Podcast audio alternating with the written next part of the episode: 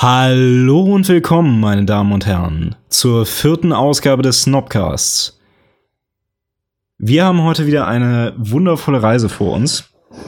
Und wenn ich wir sage, dann meine ich nicht nur mich selbst, äh, den Literatursnob und mein wundervolles Publikum, sondern ich meine natürlich auch äh, meinen Co-Host mit dem wundervollen Internet-Alias Tom. Guten Abend, Tom. Hallo, hallo Snob. Es ist wunderschön, mit dir wieder im Studio zu sein. Nicht wahr? Ja. Äh, vor, vor allen Dingen, ja, das, das professionelle Studio, in dem wir hier sitzen, ne? Das professionelle Studio, was nur zwei bis drei Stunden Aufwärmzeit braucht, bevor es auf dem technischen Level ein bisschen läuft. Ja. Also du, du meinst, dass äh, das Studio, das äh, Joe Rogan alle paar Tage von uns mietet, ne? Ja, ja, ja. Ja. Um seinen kleinen Podcast darin abzuhalten. Ja. Ach, das stimmt, an der Stelle sollten wir ihn vielleicht auch noch mal promoten, oder? Ach nee, ich, ich, ich glaube, der hat das schon. Hat Ja, das schon. äh, wenn du meinst, okay. Alles klar, ja. Äh, wir haben heute wieder einiges vor uns. Wir haben natürlich wieder ein, äh, ein spezielles Thema, wie ähm, der geneigte Zuschauer wahrscheinlich dem Titel entnehmen kann.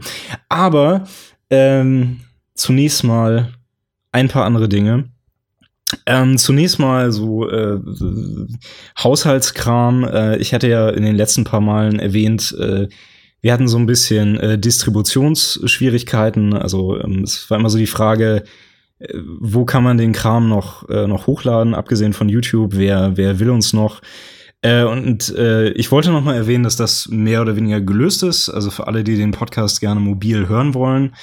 Äh, es gibt den Podcast mittlerweile auf, auf iTunes, auf Google Play äh, und auch auf allen möglichen anderen kleinen Plattformen. Das heißt, was auch immer ihr nutzt, ihr werdet ihn da wahrscheinlich finden. Äh, das sei nur noch mal erwähnt. Und äh, ja, ja. Es hat mich eigentlich überrascht, wie, äh, wie problemlos das jetzt ging, aber ja, auf jeden Fall. Also, wo auch immer man ihn jetzt mobil hören will, kann man ihn haben. Schön, dass auch noch irgendwer außer, außer YouTube uns auf seiner Plattform zulässt, nicht wahr? Ja, hört sich gut an. Für äh, alle, die keine entsprechenden Apps haben, sowas wie ein YouTube-Converter gibt's auch eigentlich für Handys. Das heißt, da kann man sich dementsprechend direkt von von der äh, von von von der Grundressource den Podcast auch holen, von YouTube runterladen. Ja, das auch. Ja, wie auch immer. Gut, aber ja, ist schön, dass wir auch das Problem aus dem Weg haben. Das war das, was ich nochmal erwähnen wollte. Und dann, äh, ja, fangen wir richtig an. Ähm, es geht mir jetzt um Folgendes. Äh, wir haben ja die letzten paar Episoden, äh, sind wir meistens so äh, direkt ins, ins Thema reingesprungen. Und davor wollte ich uns heute so ein, äh, so ein bisschen bewahren, äh, dass wir ein bisschen lockerer anfangen können. Deswegen hätte ich folgenden Vorschlag. Ähm, ich werde jetzt über, über zwei Themen reden, über die ich ganz gerne reden wollte. Und wir tun so, als ob das neue Rubriken wären, die wir ab sofort regelmäßig machen. Klingt das gut? Ja, das klingt gut. Verehrte Zuhörer, das ist unser verzweifelter Versuch, sowas wie Organisation, sowas wie Rubriken zu entwickeln. Äh, es, es tut uns leid.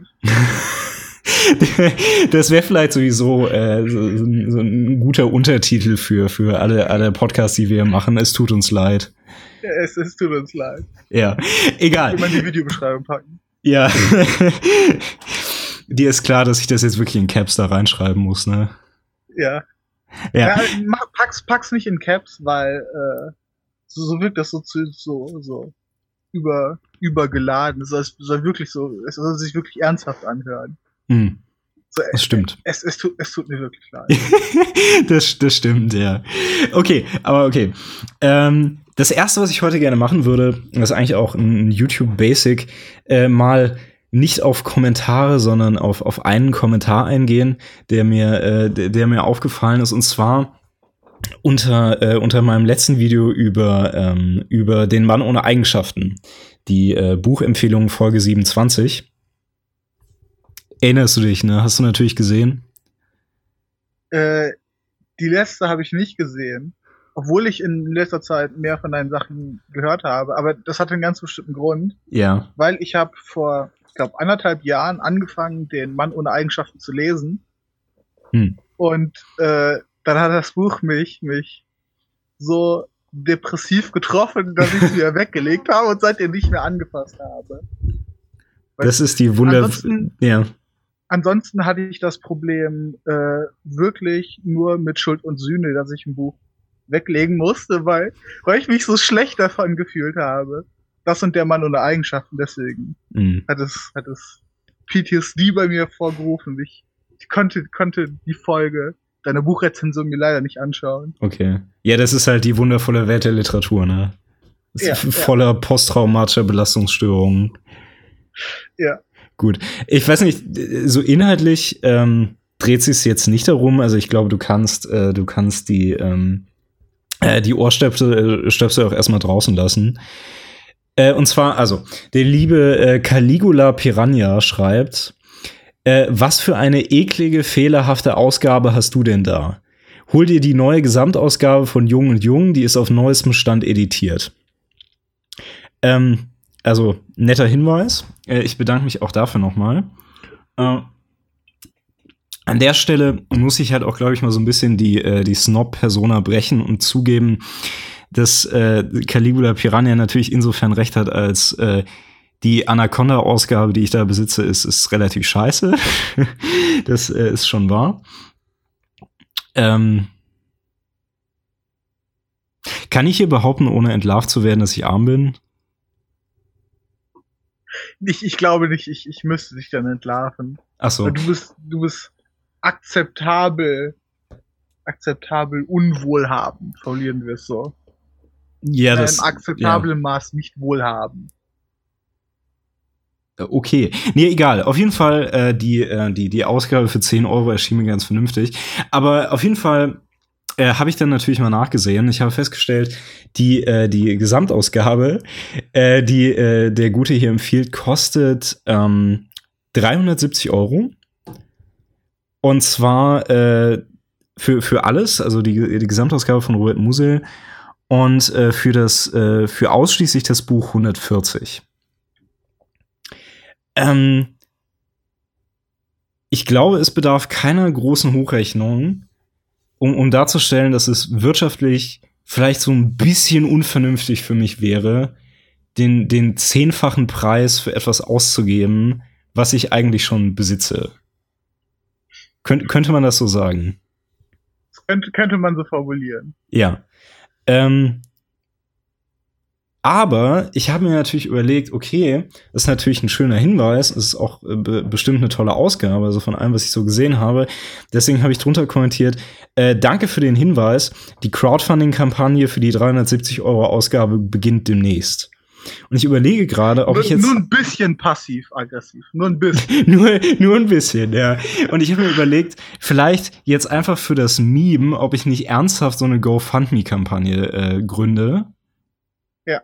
Wo mir, wo mir die Leute das Geld geben können. Äh. Deswegen schreibt doch mal in die, Kampa äh, in, die, in die Kommentare, ob ihr daran gerne teilnehmen würdet. Ich würde die Bedingungen so machen, wenn das Geld zusammenkommt, äh, dann kaufe ich dafür die, äh, die Gesamtausgabe und äh, ich verspreche, dass ich sie also höchstwahrscheinlich nie wieder lesen werde. Aber ich wette, sie, sie wird gut aussehen. Ja, das, das ist jetzt, was den Meme-Status angeht, nur ein Schritt über dem Kartoffelsalat, was Crowdfunding angeht. Ja. Aber ich glaube, der eine Schritt macht's aus. Ähm, auf einer etwas ernster, also, äh, basierend auf einer etwas ernsteren Note. Ähm, es gibt das Buch auch äh, veröffentlicht unter dem Gutenberg-Projekt. Ich weiß nicht, ob dir das was sagt, Snob. Ja, klar. Also veröffentlicht, weil es ist, es ist alt genug, äh, veröffentlicht, ähm, im Netz findbar, ohne Kosten. Die Version ist vom Rowold Verlag, sich hier gerade. Ähm, Im Zweifel würde ich immer erstmal da äh, hingehen, bevor ich Geld ausgeben würde. Ich weiß, dass ein paar Leute nicht so gerne äh, über Bildschirme lesen äh, im Zweifel ist Ausdrucken dann auch immer noch billiger als, äh, als, als sich ein Buch zu kaufen. Wer natürlich ja. irgendwie die, die kaputtgehende äh, Bücherladen und äh, Bü Bücherläden und Verlage unterstützen will, der kann das ruhig machen. Also im Zweifel, wer kaufen will, dann vielleicht nicht über Amazon. So. Riesenmonopole müssen nicht, nicht vielleicht nicht noch riesiger gemacht werden. Ja, das ist vielleicht dein Standpunkt. Du, du hast natürlich Amazon-Aktien ge gepachtet und äh, hoffst, hoffst jetzt, da dein Geld machen zu können. Nee, aber ich meine, theoretisch ist der, ist der Kanal halt wirklich Amazon-Partner, also. Oh, ist er das? Ja. Okay, dann will ich nichts gesagt haben. Ja, wie auch immer. Ich weiß nicht, in diesem Podcast ist Platz für moralische Ambivalenz. Also, das ziehe ich dir einfach später alles vom Gehalt ab, was wir jetzt nicht an, an Klicks reinkriegen. Also.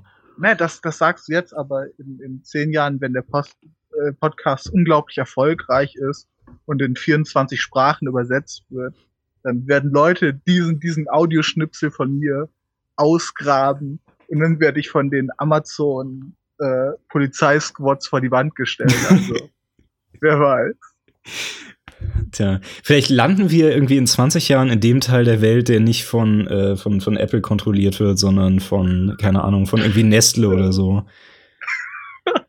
Oh geil. Oder also ich meine, der, der nicht von Amazon kontrolliert wird, weißt du, sondern von irgendeinem anderen Megakonzern und dann ja, ist es ja, vielleicht ja. schon wieder okay. Ja. Ja, gut. Ja, aber auf jeden Fall, ja, natürlich guter Hinweis, aber ihr müsst natürlich auch immer im Hinterkopf behalten, ähm, das, was es beim Gutenberg-Projekt gibt, das ist wahrscheinlich ekelhaft und fehlerhaft und ihr wollt natürlich eine Ausgabe, die auf dem neuesten Stand editiert ist, nämlich wie die von Jung und Jung. Genauso wie ich, also gebt mir Geld dafür. Das war sofort. Übrigens, äh, also jetzt mal ernsthaft, wenn irgendwer bereit wäre, tatsächlich für so ein Meme so viel Geld auszugeben, wäre ich dabei, ne? also, äh, okay. Na egal. Das, äh, das zu dem einen Kommentar. Übrigens, also äh, trotzdem nochmal danke für den Hinweis. Ne? Ich wette, es war jetzt äh, gar nicht so böse gemeint. Ja. Ähm, Verehrte Zuhörer, spendet, spendet für das Crowdfunding und zerstört meine Hoffnung in die Menschheit. Ja, bitte, bitte.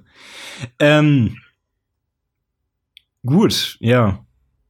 Willst du noch auf Kommentare eingehen? Äh, ich ich habe ansonsten nicht auf Kommentare geschaut, also ich. Du kannst doch auf irgendwelche Kommentare eingehen, auf welche, die du auf der Straße gehört hast oder zu irgendwelchen anderen Videos oder was auch immer. Okay, wir, wir weiten die Rubrik ein bisschen aus. Ja. Äh, im, Im Moment nicht. Äh, vielleicht, vielleicht fällt mir im Verlauf des Podcasts auf irgendwas ein, was ich gerne kommentieren würde. Alles klar. Dann machen wir mal weiter. Und zwar, worüber ich als nächstes reden würde, ähm, gerne reden würde, es ist etwas, was ich vor kurzem mal entdeckt habe. Es ist eine, äh, eine äh, relativ geniale Sache, wegen der ich äh, in vor ein paar Wochen, äh, als ich in der Bibliothek saß, gerade ähm, ein paar Mal gelacht habe wie der letzte Vollidiot. Äh, weil ich mir aus irgendwelchen Gründen das dazugehörige gerade gerade da ansehen musste. Und zwar, es geht um eine Website, die heißt äh, Botnik.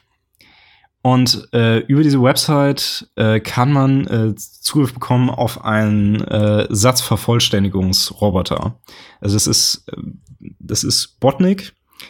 Äh, und was Botnik macht, ist, man kann Botnik mit einem, mit einem Text füttern oder mit, äh, oder man, man kann die schon da vorhandenen Texte benutzen.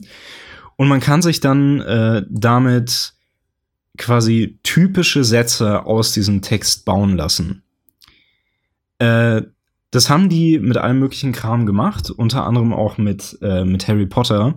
Und die Ergebnisse davon sind, äh, sind ziemlich genial. Äh, ich kann mal ein kurzes Stück vortragen. Äh, das Harry Potter Buch von denen basiert auf dem, auf dem fünften Teil, also Harry Potter und der Orden des Phönix.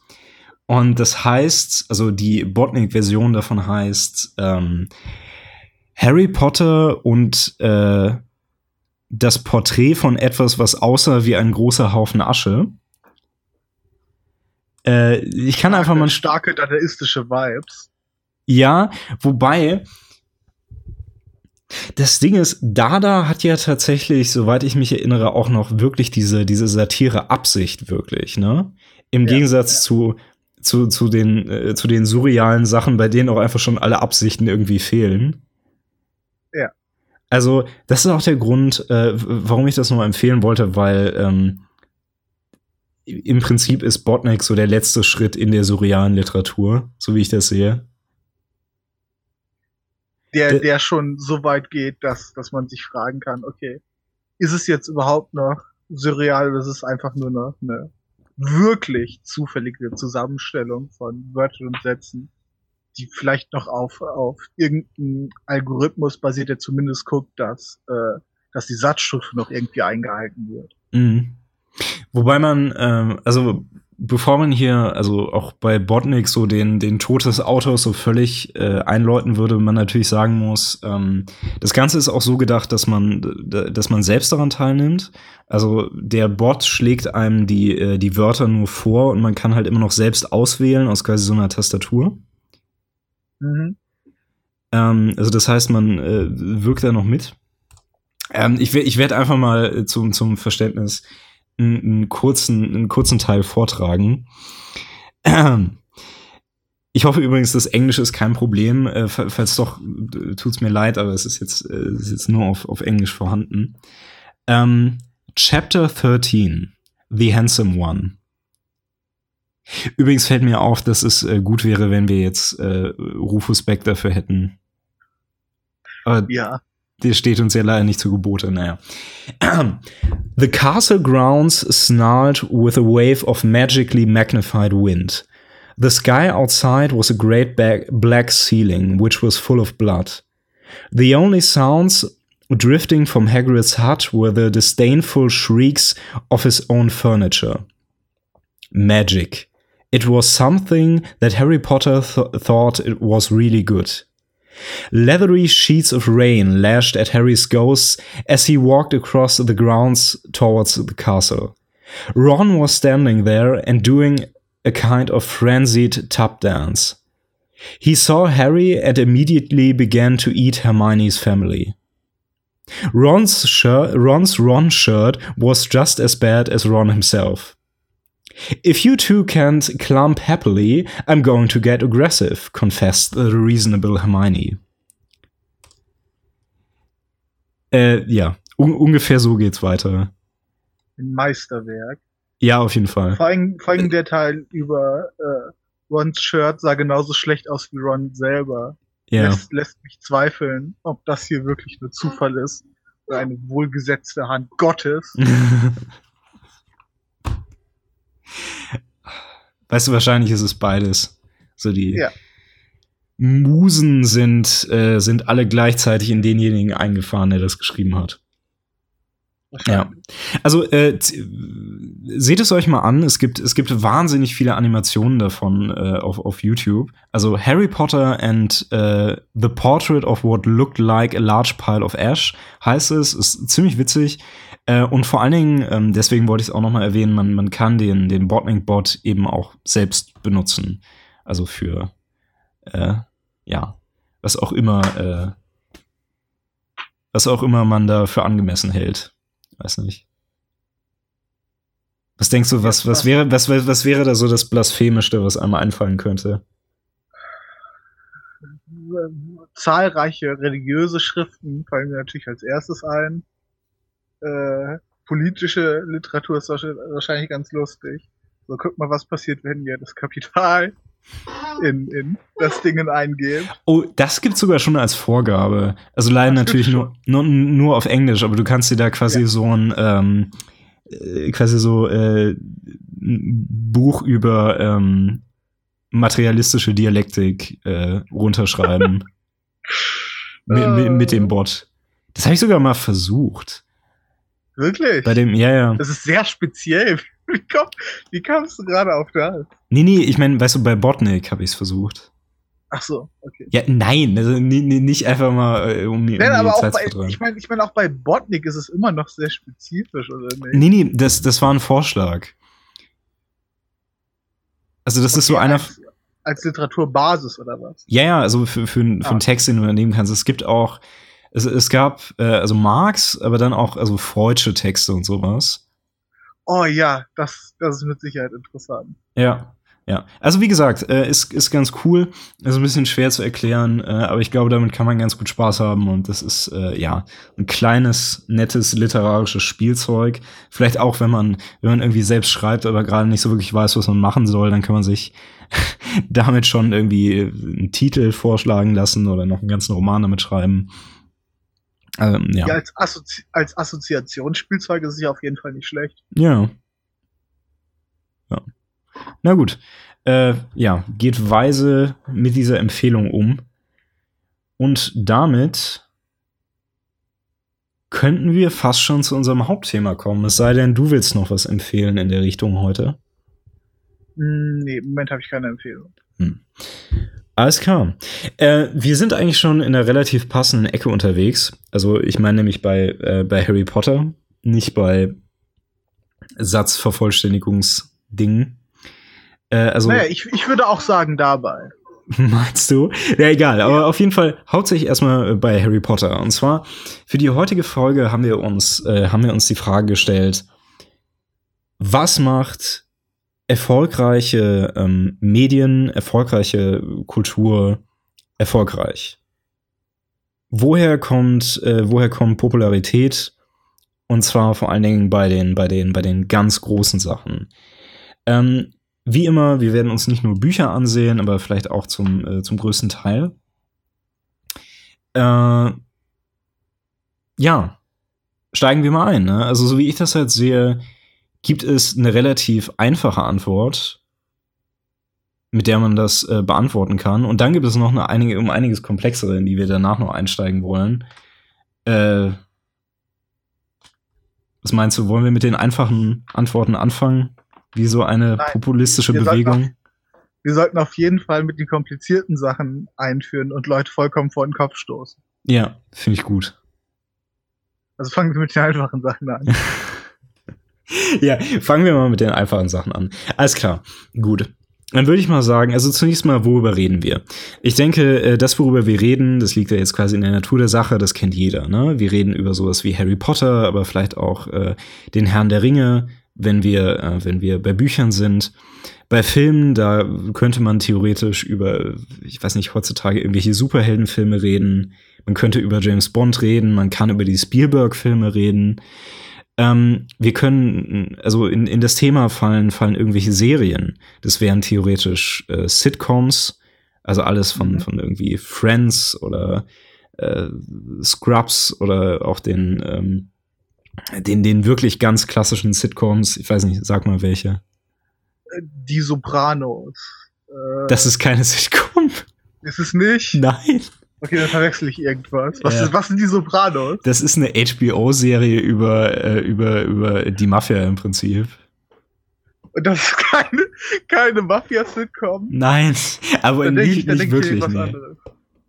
Ähm, hast du Friends schon gesagt? Ja. Das ist, glaube ich, eine ziemlich typische äh, ja. Sitcom. Ich, ich versuche vor allen Dingen gerade so ein bisschen an Ältere zu denken. Ich meine, was natürlich noch auffällt, das ist so How I Met Your Mother oder Big Bang Theory oder so ein Kram. Ne? Im, Im Deutschen die Lindenstraße.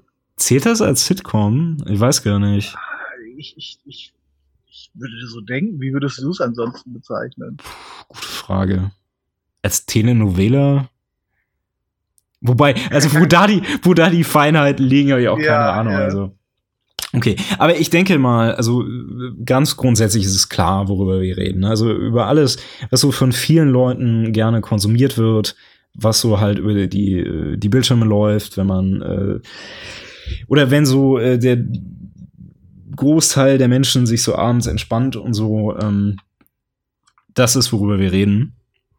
Äh, und wenn es jetzt um die Fragen geht, warum das so populär ist, dann würde ich sagen, kann man das, wie gesagt, zunächst mal relativ einfach beantworten. Und zwar, wenn ich irgendwas Erfolgreiches haben will in der Richtung, und also wir reden jetzt natürlich erstmal so, so plottechnisch, ne? Also was muss das, was, was muss das inhaltlich so haben? Ähm, ist es einfach nur, ich brauche etwas, was ähm, etwas behandelt, was viele Menschen angeht, und zwar quasi notwendigerweise, weil es einfach so zum menschlichen Zustand gehört. Beispiel äh, Liebe, äh, Erwachsenwerden, äh, Familie. Genau, im, im, im Zusammenhang damit. Äh, und dann muss ich das irgendwie auf eine ansprechende Art und Weise verkaufen. Ob das jetzt darüber funktioniert, dass ich äh, irgendwie äh, das emotional gut rüberbringe, ob das mit Explosionen funktioniert, äh, ist, ist eigentlich erstmal irrelevant. Äh, es muss halt nur ansprechend für die Leute sein. Also so, dass man äh, da reingezogen wird, es sich gerne ansieht, ist vor allen Dingen nicht so kompliziert ist. Ja? Also das wäre für mich jetzt schon äh, ein ganz guter Ansatz für die, die, die ganz einfache Antwort. Genau. Runtergebrochen, die ganz einfache Antwort ist, Leute schauen gerne Sachen, die sie verstehen können und die sie mit ihrem eigenen Leben irgendwie verbinden können. Ja, im so Prinzip. Will, so würde ich es runterbrechen. Ja.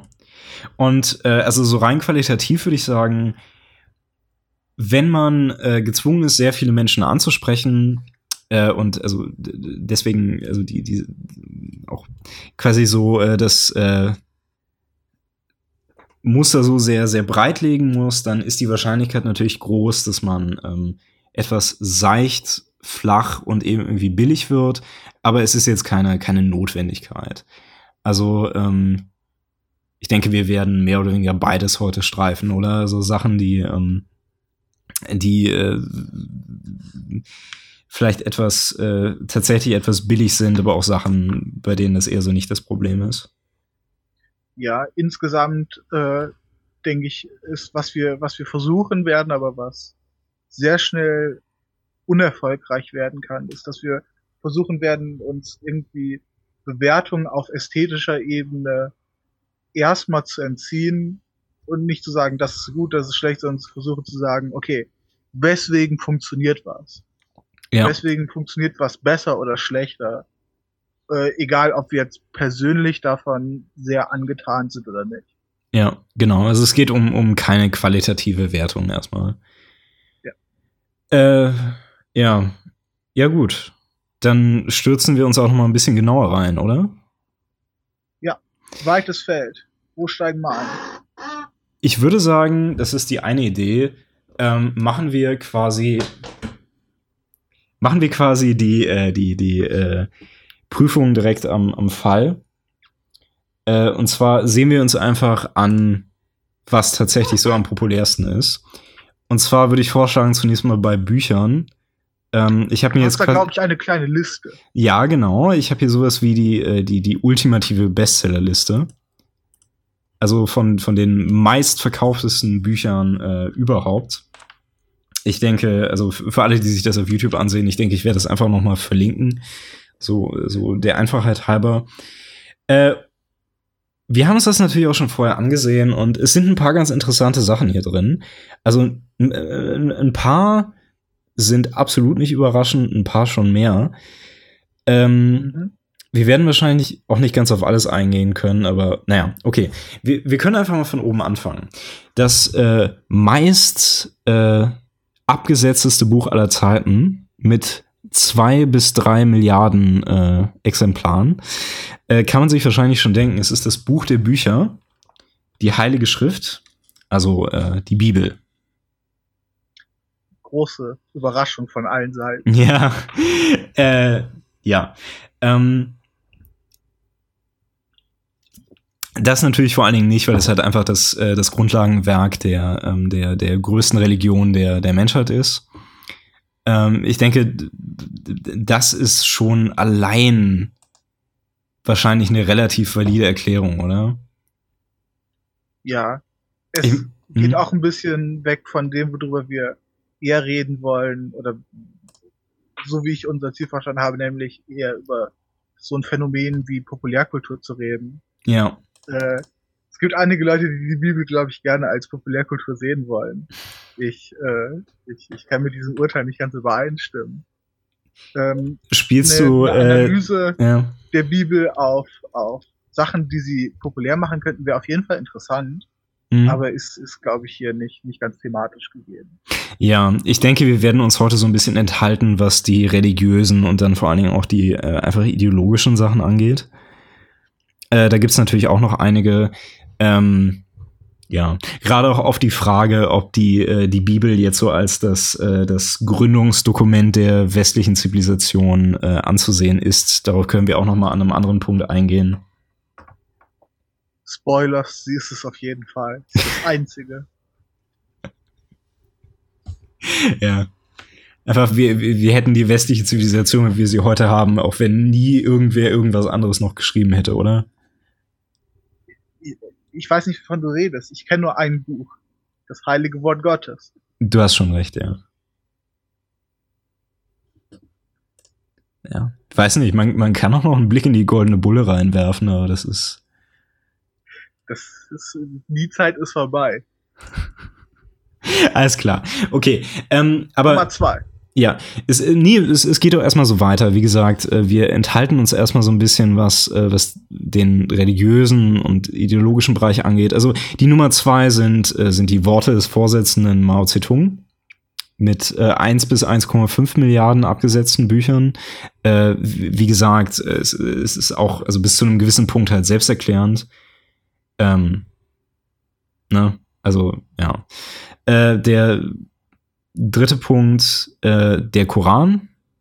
800 Millionen. Äh, und es geht natürlich noch so weiter. Also hier ist natürlich noch einiges in der, ähm, äh, in der Liste. Wir haben ein bisschen weiter drunter das Manifest der Kommunistischen Partei mit 500 Millionen. Dann, äh, was ich auch noch witzig fand, äh, die, die Gedichte des Vorsitzenden Mao mit 400 Millionen. Äh, hast du schon mal ein Gedicht des Vorsitzenden Mao gelesen? Ich, bevor du es genannt hast, wusste ich noch nicht mal, dass Mao gedichtet hat. Ja. ja, offensichtlich war aber, äh, also soweit ich weiß, er durchaus ein klassisch ausgebildeter Mann, ne? Also. Kann, kann, kann gut sein, ich weiß sehr wenig über Mao. Ja, nee, ich glaube, es war so. Aber egal. Wie gesagt, nicht worauf wir direkt eingehen wollen. Aber das erste wirklich literarische Werk, also von literarischer Fiktion, und das hat mich wirklich überrascht, als ich in die, in die Liste zum ersten Mal reingeguckt habe, das ist äh, Don Quixote mit, äh, mit 500 Millionen äh, abgesetzten Exemplaren. Das ist ein berühmter äh, und äh, von der Literaturkritik tatsächlich extrem hoch gelobter Schelmenroman von äh, Miguel de Cervantes. Ähm, im, also Anfang des, äh, Anfang des 17. Jahrhunderts herausgekommen. Äh, das ist eigentlich auch nicht unbedingt die Art, auf die wir heute eingehen wollen, weil ich denke, wir können uns auch halbwegs ein, einig sein, dass es jetzt nicht, nicht, nicht zwangsläufig populärkulturell ist, aber ich denke, so, ein, so einen kurzen Blick kann es durchaus lohnen. Ähm, ich würde sagen, also aus dem Stand, äh, da sind auch diese großen Zahlen damit zu erklären, dass äh, Don Quixote ein, ein kulturell äh, sehr sehr äh, bedeutendes Werk ist, das vor allen Dingen in der in der spanischsprachigen Welt äh, sehr viel Einfluss hat und da entsprechend viel viel gelesen wird und äh, meine ja? meine persönliche Theorie, die diese vielen gedruckten Exemplare erklärt, ist, dass praktisch jede Schule, jeder Raum in Spanien mit äh, Ausgaben von Don Quixote mehr oder weniger gepflastert ist dass jedes Jahr einfach, einfach ein paar neue bestellt werden. Mhm. So wie das mit, äh, mit, mit äh, Romanen in der Schulbildung auch passiert. Ja. Ähm. Vielleicht eine, eine gewisse, gewisse Verzerrung stattfindet. Ja. Die spanischen Schulen sind irgendwie einfach so vollgestopft, dass da nicht mehr mehr Schüler reinpassen. Deswegen gibt's auch so viel Jugendarbeitslosigkeit in Spanien. Ja, kein, kein Platz mehr, alles voll mit Don Quixote. Ja. Und äh, ironisch, ich kann mir, ich kann mir vorstellen, dass äh, genauso äh, ein, ein, ein kontemporärer Erfolg bei vielen Goethe- oder Schiller-Büchern in Deutschland zu erklären ist. Also dass viele öffentliche Anstalten da einfach noch mit aufgreifen. Äh, bei Sachen, die als Klassiker angesehen werden, was jetzt auch vielleicht nicht, nicht das Seltsamste ist. Ja, beziehungsweise vielleicht gar nicht mehr so direkt von denen, aber so deren, deren Strahlungswirkung zumindest. Mhm. Das, äh, ja, das stelle ich mir grundsätzlich auch vor. Aber ganz ehrlich, und das ist auch der Grund, warum äh, also mich das überrascht hat, aber auf der einen Seite ist das ja auch eine ganz erfreuliche Sache. Ich glaube, es gibt auch einfach qualitative Argumente, die dafür sprechen. Also Ähm, ich weiß, dass äh, von, von vielen, äh, vielen Gelehrten in der Richtung gesagt wird, dass ähm, Don Quixote im Prinzip der, der erste wirklich moderne Roman ist. Also dafür gibt es ja auch einige Gründe, die, die dafür sprechen. Und äh, dass er also überhaupt, äh, also so erzählerisch extrem viel, viel neu erfunden hat. Also die, ähm, zum, zum Beispiel, also allein die Sache von, von verschiedenen, äh, verschiedenen Erzählebenen und sowas.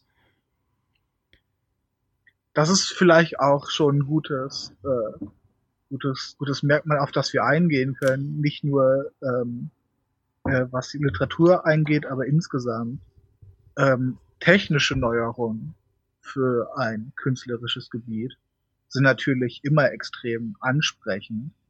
Also einfache Beispiele, die mir jetzt in den Kopf prasseln, ist der Erfolg äh, der, der ersten äh, Star Wars-Filme, hm. die vor allem durch, durch technische Neuerungen sich durchgesetzt haben. Und was Malerei angeht, äh, fällt mir sowas wie Picasso ein, ein der irgendwie äh, ja mit neuen Perspektiven gearbeitet hat und dadurch auch erfolgreich geworden ist. Und das ist jetzt auch, äh, auch nicht irgendwie besonders abgespaced, dass Leute erstmal besonders fasziniert sind von, von neuen Wegen und neuen Richtungen, in die sich ein Medium entwickelt. Mm. Nee, dass Innovation äh, einen da voranbringt oder zumindest in, einem, in einer Konkurrenzsituation einen Vorteil bringt, das ist, ist relativ klar. Aber halt erstmal nur auf dem technischen Level, worüber ich hier reden würde. Mhm. Ja, aber ich meine auch da, ne? Weil ich meine, das, das, zählt ja genauso rein. Ja, ja. Ja. Ähm, ja. Dann gehen wir noch ein paar mehr runter. Ähm, also wir hatten die Gedichte des Vorsitzenden Mao, wir haben das chinesische Wörterbuch, wir haben die ausgewählten Werke des Vorsitzenden Mao. Ist hier viel vertreten. Ähm,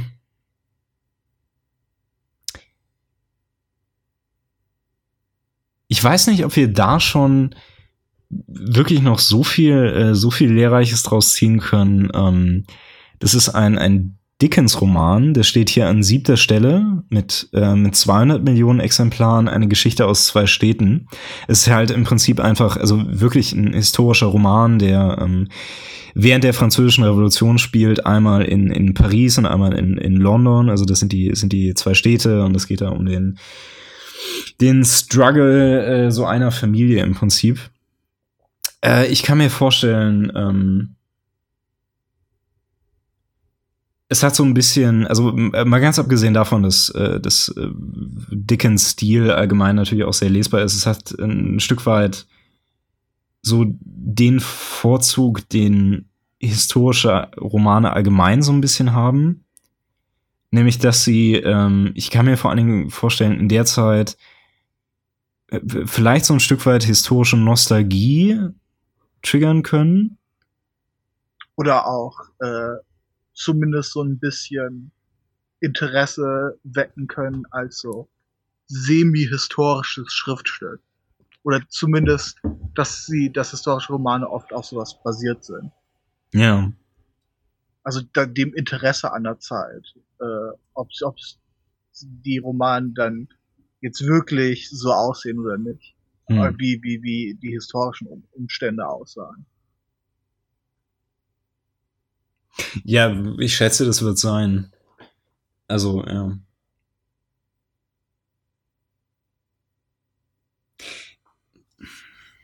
Ich überlege gerade, ob es vergleichbar ist, wenn man sagen würde, also solche Bücher wie das, was, was Dickens hier versucht hat, äh, und äh, das, das zu vergleichen mit, äh, mit sowas wie, äh, wie äh, Ken Follett. Weißt du, wen ich meine?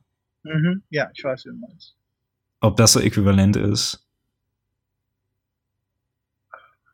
Das, das kann ich jetzt nicht wirklich viel sagen, da ich weiß, ich weiß, wer, äh, wer, wer die Person ist, von der du geredet hast, aber ich, ich äh, muss gestehen, ich habe nichts, nichts von Ken Follett gelesen. Ja, nee, ist so ein bisschen schwierig, weil also Ken Follett schreibt auch so diesen sehr weitläufigen Kram, wo er so ähm, Charakteren dann auch teilweise ewig folgt und äh, äh, teilweise so ganze Dynastien irgendwie aufbaut. Ist auch ewig her, dass ich mir was von ihm gelesen habe, deswegen. Aber naja. Okay, aber ähm, ja. Ist auf jeden Fall äh, siebter Platz. Auf jeden Fall, also nicht, nicht übel, auch für einen historischen Roman. Ähm, gehen wir mal weiter. Und zwar auf dem, auf dem achten Platz, da sind wir dann schon bei, äh, also vielleicht echt schon bei was angekommen, was wir, äh, über was wir reden wollten. Und zwar bei äh, dem Herrn der Ringe. 150, Mi 150 Millionen äh, abgesetzten Exemplaren. Ja. Großes Ding. Urvater eines ganzen Genres. Genau. Äh, ist eigentlich so ein bisschen eigen, dass. Ähm, was meinst du? Könnte man sagen, dass, dass quasi das ganze Buch, also das, das Buch an sich, jetzt nicht das, das Franchise unbedingt, dass man das so unter dem Begriff Popkultur fassen würde? Oder könnte? Heute, heutzutage würde ich auf jeden Fall ja sagen. Wahrscheinlich schon, ne? Ich meine, weil. Ich weiß nicht, wie schnell, ja. äh, wie schnell der Herr der Ringe ähm, äh, akzeptiert worden ist kulturell und wie schnell er kulturell erfolgreich geworden ist. Aber kontemporär auf jeden Fall. Hm. Sehr, obwohl er jetzt äh, als, obwohl man ihn als als Genre-Literatur sehen könnte, ist, hat er das Genre so populär gemacht und so äh, so ins öffentliche Bewusstsein reingebracht, zumindest von dem, was ich weiß. Nee, ich meine, er hat das Genre in der konkreten Form ja wirklich mehr oder weniger erfunden. Ne? Also wenn wir nicht nur von, ja, ja. von Fantasy, also ich meine, es ist ja, also gehört ja so High dann als, als Unterform zur Fantastik, genau, und dann, was er, was er eigentlich gegründet hat damit, das ist High Fantasy. Ja. Also ist ja so der, der Stammvater von und ja. Ja, und ich, also ich denke, da gibt's auf jeden Fall einen Haufen, was man, was man auspacken kann. Ähm, ich würde äh, gerne auf einen Aspekt eingehen, der, äh, der, der etwas seltsam ist, weil, und der, der sich an deiner äh, Anfangsvermutung oder Anfangsdarstellung, die du äh, gebracht hast, der, der ein bisschen widersprüchlich gegenübersteht. Ja. Ähm, und zwar in, in vielen, äh, in, in, in, in viel was, äh, was, was in Herr der Ring geschieht, geschieht und äh, auch ansonsten in den anderen Büchern von Tolkien ähm, geht es ja sehr viel darum, dass eine Welt gebaut wird. Es geht nicht mehr, es geht nicht so wirklich viel um die einzelnen Individuen, sondern mehr um so eine Darstellung von Geschichte, die irgendwie abläuft. Mhm. Und ähm, oft ist das Ganze ja mit, mit fantastischen Elementen unterfüttert. Also Sachen, die die Leute nicht wirklich kennen. Oder die sie nicht kennen können, weil die Sachen in der Realität nicht vorhanden sind, sondern erst hier ausgearbeitet werden. Ja. Und äh, der Herr der Ringe und insgesamt Tolkien ist ja vor allem auch dann dafür berühmt geworden, dass er linguistisch gearbeitet hat und dass er seine Welt unterfüttert hat mit einer eigenen Sprache, mit eigenen Kulturen und allem, was, äh, was damit kommt. Die Konsequenzen sind hier teilweise sehr weitreichend. Und ich denke, was ein Teil des, des großen Pulses, den der Herr der Ringe auf Leute gehabt hat, ist so dieses Verlangen nach einer gewissen Exotik. Was jetzt im Grunde eine, eine gegenteilige Motivation wäre zu äh, Leute wollen das, was sie kennen und äh, wissen nochmals Bestätigung haben. Sondern teilweise wollen Leute ja zumindest als Teilmotivation Sachen sehen, von denen sie noch nie gehört haben, die sie noch nie äh, zu diesen noch nie Überlegungen hatten. Wollen neue Welten sehen, ja. Genau, wollen mal was anderes essen. Wir gehen mal irgendwo exotisch essen, so auf die Art und Weise. Ja. Und ich denke, das, das macht er zumindest im, im Teil. Äh, also zumindest äh, die, die, dieses, diese, dieses Grundmuster als eine Sache, die einem ein Herr der Ringe fesseln könnte, äh, kann ich, kann ich mir hier schon so ein, so ein exotisches Element vorstellen. Mhm. Das, das hat auf jeden Fall was für sich. Also äh, der Gedanke gefällt mir. Aber ich denke nicht, dass er so, ähm, dass er tausendprozentig korrekt ist, weil viele der Elemente, die im Herr der Ringe vorkommen, natürlich auch Dinge sind, die wir, die wir kennen und teilweise sehr gut kennen. Ne? Also zum Beispiel, mhm. Also was ja jetzt auch nichts, äh, nichts Negatives ist in dem Sinne. Ich stelle mir vor allen Dingen vor, ähm, die Welt des, ähm, wie heißt der, der, der Shire nochmal auf Deutsch? Ähm, hm, ich glaube, ich weiß nicht, was du meinst. Das Auenland. Auenland, ja. Das Auenland, ne? Also diese, die, die, die, die Hobbits, die da so äh, leben, so in ihrer dörflichen Idylle und so, ne? Mhm. Das alles hat ja etwas, äh, also hat ja auch schon beabsichtigt etwas, etwas irgendwie Bekanntes. Also vielleicht nicht unbedingt so ein mehr oder weniger Zwergenvolk, aber so die, die Art und Weise, wie sie, wie sie, wie sie leben. Genau, aber das ist, das ist ja, das Auenland soll ja so ein bisschen eine Idylle sein, ne? Ja. So da, da, wo das Leben noch, noch gut und okay ist. Hm. Aber das wird ja als, als Ausgangspunkt genutzt. Und äh, das Auenland wird ja nur am Anfang, dann nochmal am Ende äh, des Herr der Ringe thematisiert. Ähm, das ist ja praktisch der, der, der Ausgangspunkt, wo sich der, der Leser vielleicht noch ein bisschen wohlfühlt, um ihn dann an andere Städten zu bringen. Mhm. Also Wobei der, das, der, der Punkt ja. ist, ist äh, natürlich nicht falsch, aber ich, ich denke, er, er modifiziert sich sehr gut für diesen Wunsch nach Exotik, äh, den ich vorformuliert habe. Mhm. Das ist natürlich nicht das einzige Element, was wir haben. Aber ich denke, es ist zumindest ein ausschlaggebendes Element für den Erfolg des Herr der Ringe. Ja.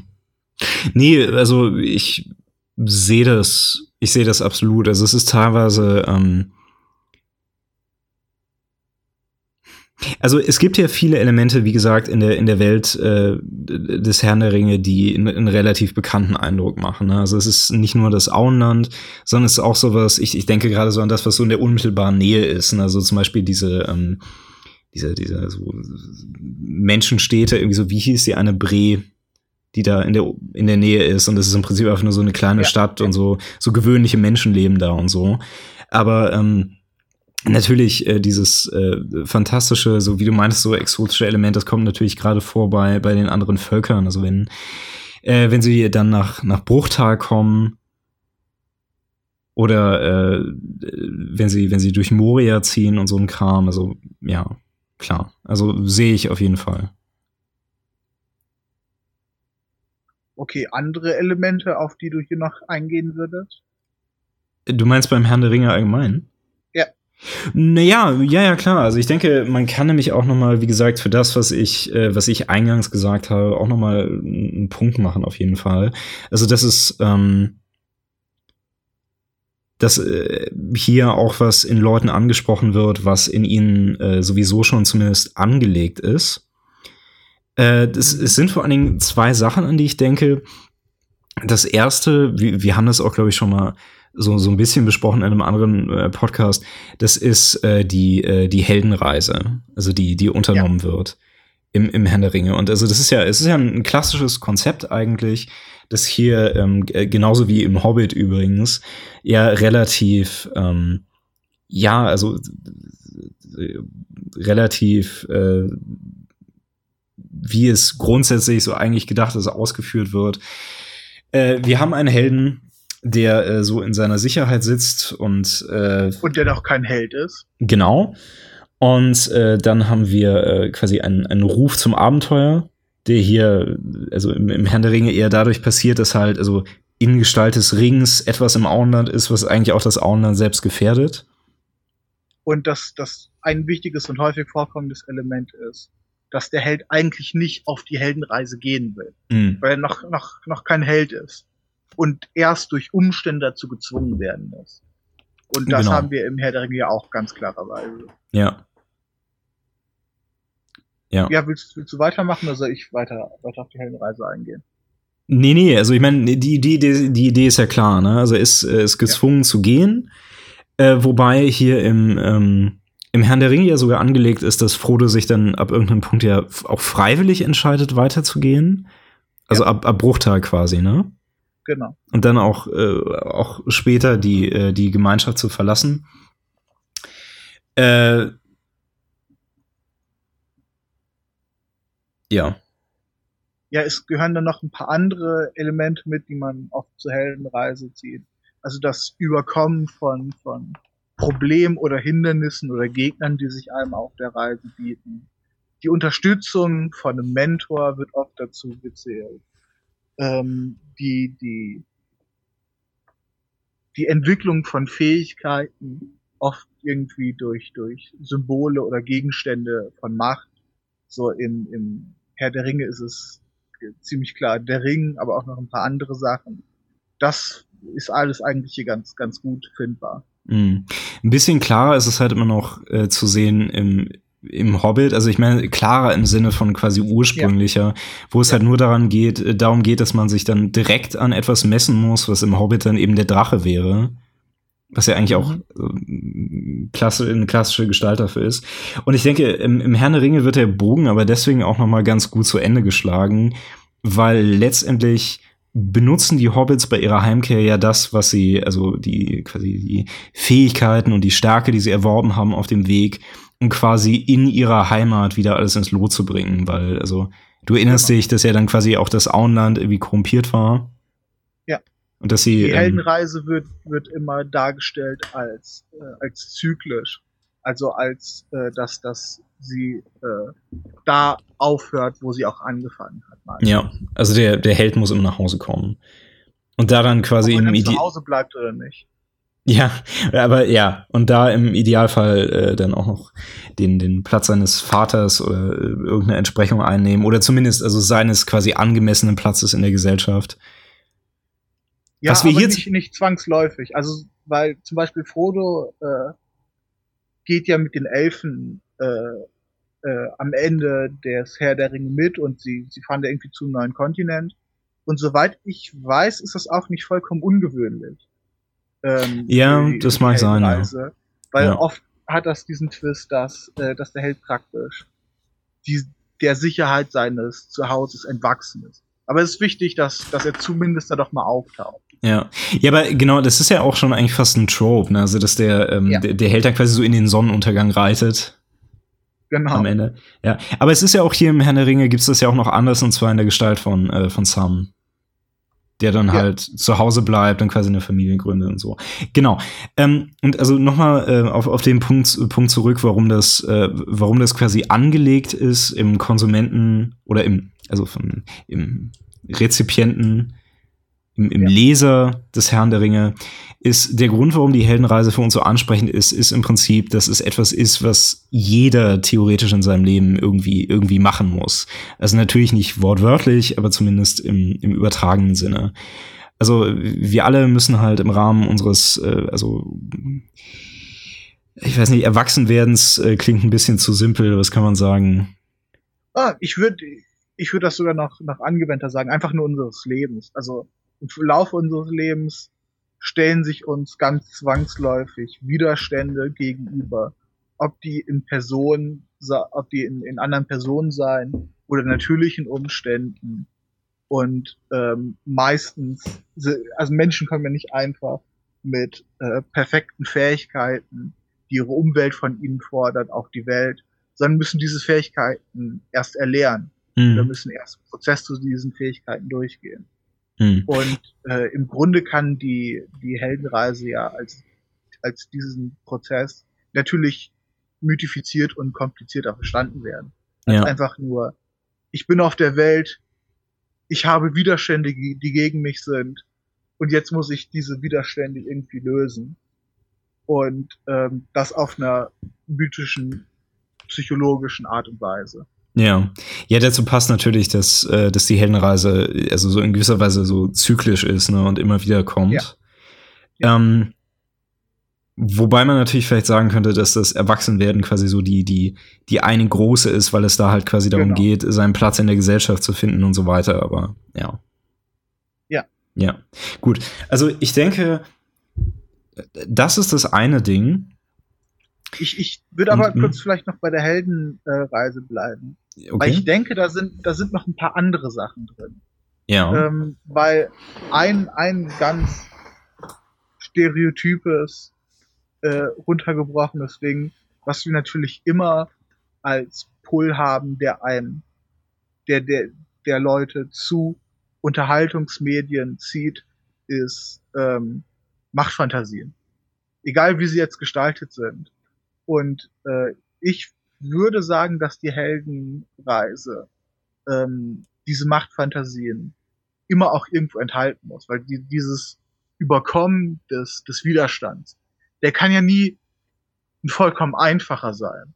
Also nie, niemand würde eine Geschichte interessant finden, die ablaufen würde wie äh, ich habe Hunger, ich muss mir was zu essen kaufen, ich habe Geld, wie überwinde ich diesen Übersch äh, Widerstand? Ja, ich, ich, ich stehe auf und kaufe mir was zu essen. Mhm. Also der, der Widerstand muss irgendwas sein, dass es wert ist, überwunden zu werden. Und dieses Überwunden, äh, dieses Überwinden, würde ich jetzt zumindest erstmal denken, dürfte eigentlich immer mit, mit einer gewissen Machtfantasie einhergehen. Das heißt, es passiert eine Entwicklung des am Anfang schwachen, weichlichen Heldens zu einer Gestalt, die in irgendeiner Art und Weise Fähigkeiten hat, äh, mit seiner Umwelt so zu interagieren, dass, äh, dass man sich in der Umwelt sicher fühlen kann oder dass man mit, dass man Probleme lösen kann. Und das geht ja eigentlich zwang oder es muss zwangsläufig eigentlich mit einer gewissen Fähigkeit zur, äh, zur, zur Machtausübung einhergehen. Hört und sich also, das nachvollziehbar an? Ja, ja, schon. Also ein bisschen, ähm, ein bisschen konkreter. Also die, ähm, also es würde dann teilweise also zwei Dinge enthalten quasi einmal äh, Kompetenzen in irgendeine gewisse mhm. Richtung und dann die Fähigkeit grausam zu sein. Könnte ich mir vorstellen, dass das Oft, so die denke ich, ja. dass das die beiden Elemente sind und es, ich könnte, es könnte, so wie du es angesprochen hast, doch einfach nur ein körperliches Erwachsenwerden sein. Oder einfach nur ein körperliches Erstarken auch beinhalten. Ja. Ja, gut, aber äh, also in, in, äh, in jedem Fall äh, geht es halt darum, dass man sich dann damit quasi in etwas reindenken kann, was man selbst vielleicht nicht ist oder noch nicht ist. Mhm. Ja. ja. Also eine, eine, eine Machtfantasie, äh, wo man, wo man den, den Verlauf der Handlung des Off-Protagonisten einfach auf sich selbst überträgt. Hm.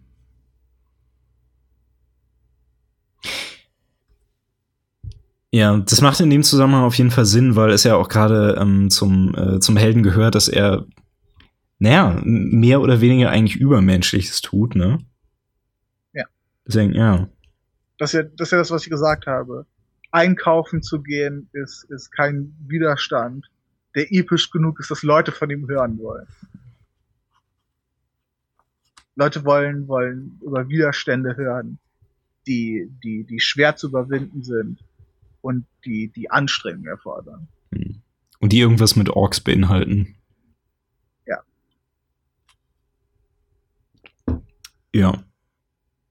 Es ist, es ist schwer, eine Handlung zu finden, die Orks enthält, die, die nicht äh, gut ist. Ja. Ich meine, ganz ehrlich, nenn mir mal ne, einen großen Roman, der nicht durch Orks verbessert werden könnte. Äh, du wirst scheitern. Ja. ja, ich, bin, ich bin dessen unfähig. Ja.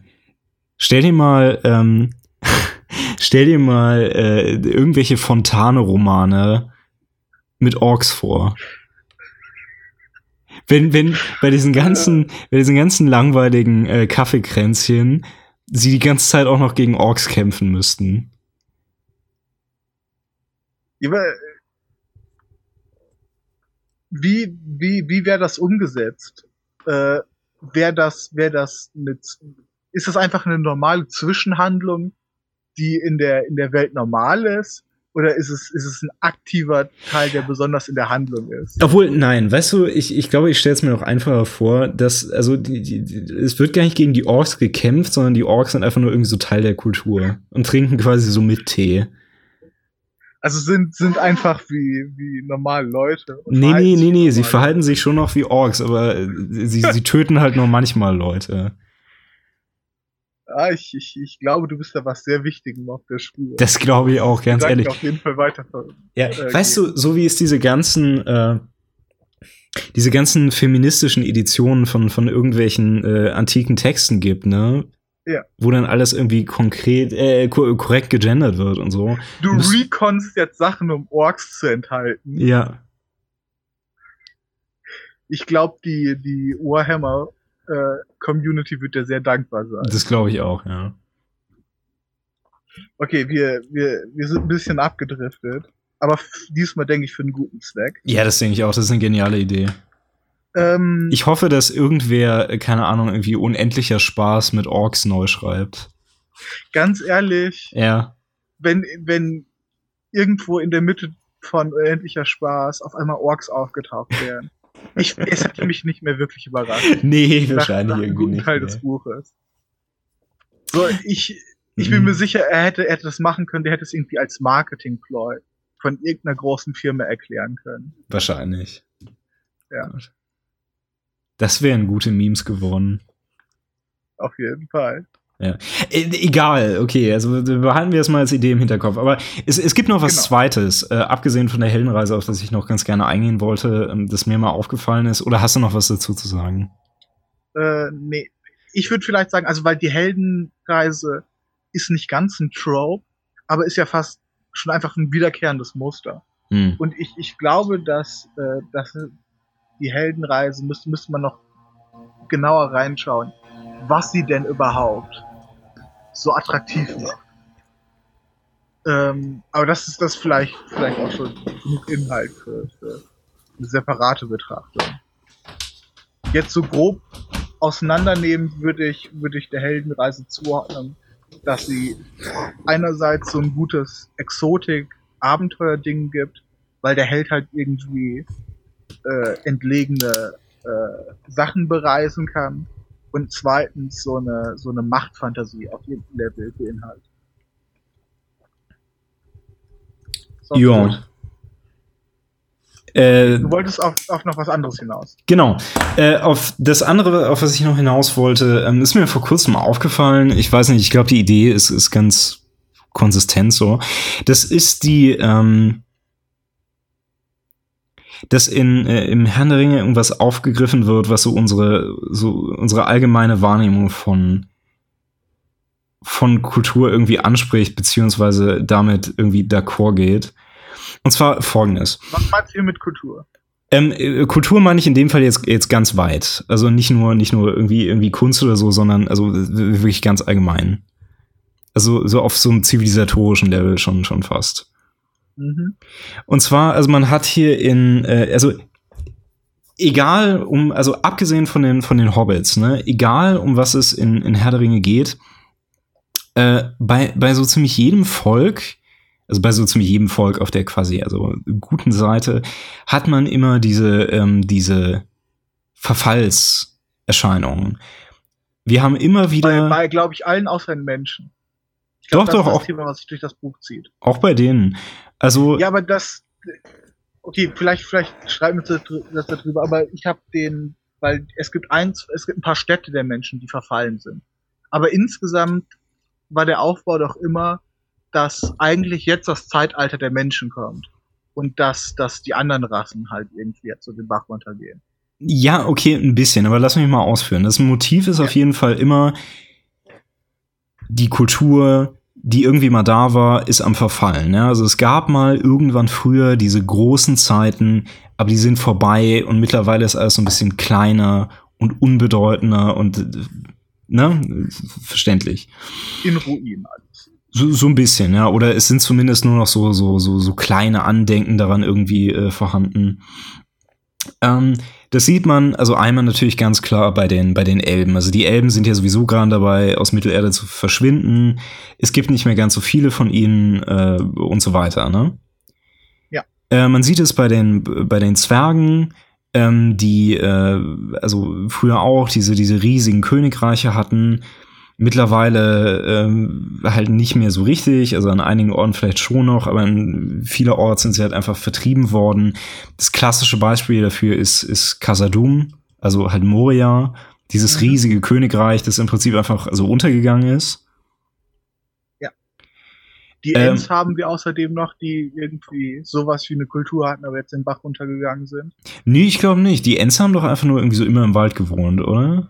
Mm, Ja, aber es, es gibt, ich weiß nicht, ob du dich erinnerst, es gibt einen Subplot, dass ähm, alle Ents männlich sind und dass die weiblichen Ents einfach verschwunden sind. Ja, ich erinnere mich. Ja. Deswegen ihre, ihre Kultur jetzt so langsam ausstirbt. Ja. Okay, ja, ja, okay. Also weil ähm, sie sich einfach nicht fortpflanzen können. Ja. Ähm, Und ich denke, also bei den Menschen sieht man das halt genauso, nur ein bisschen, ich weiß nicht, vielleicht ein bisschen in einem etwas auf einer etwas kleineren Ebene. Also wir haben es in, ähm, also bei dem, was wir sehen in, in Rohan, haben wir es halt ganz ausdrücklich, ja. ne? Also dass quasi, extrem, ja. dass quasi der Staat korrumpiert ist. Also weil ja. der König ist irgendwie behext und er hat irgendwie diesen, diesen, diesen Verräter da an seiner Seite, der ihn berät, ne? Und, ne? Ja. Also da haben wir das. Ähm, aber dasselbe haben wir eigentlich auch so in der, also in der, in, in Gondor.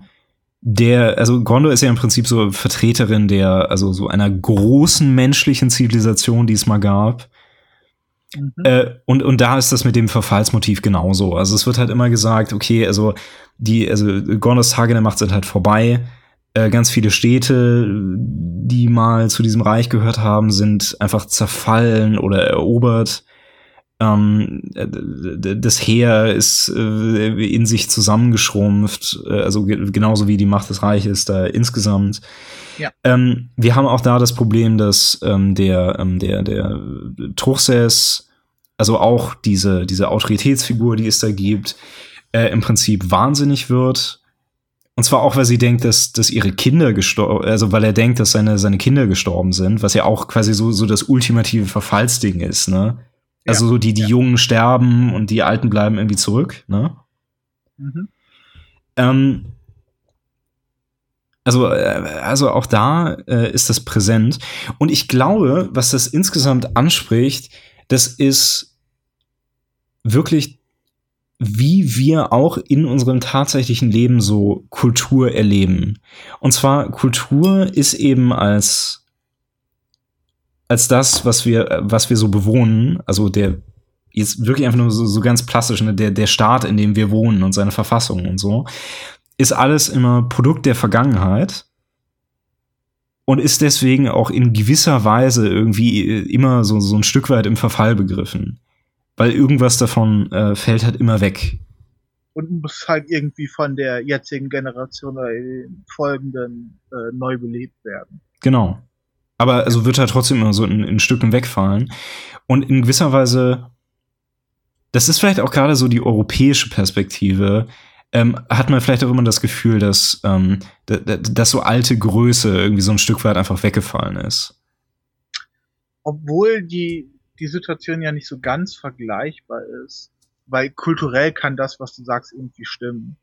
Mhm. Aber ähm, in Herrn der Ringe ist es ja ein ganz klares materielles und, und machttechnisches Verfallen.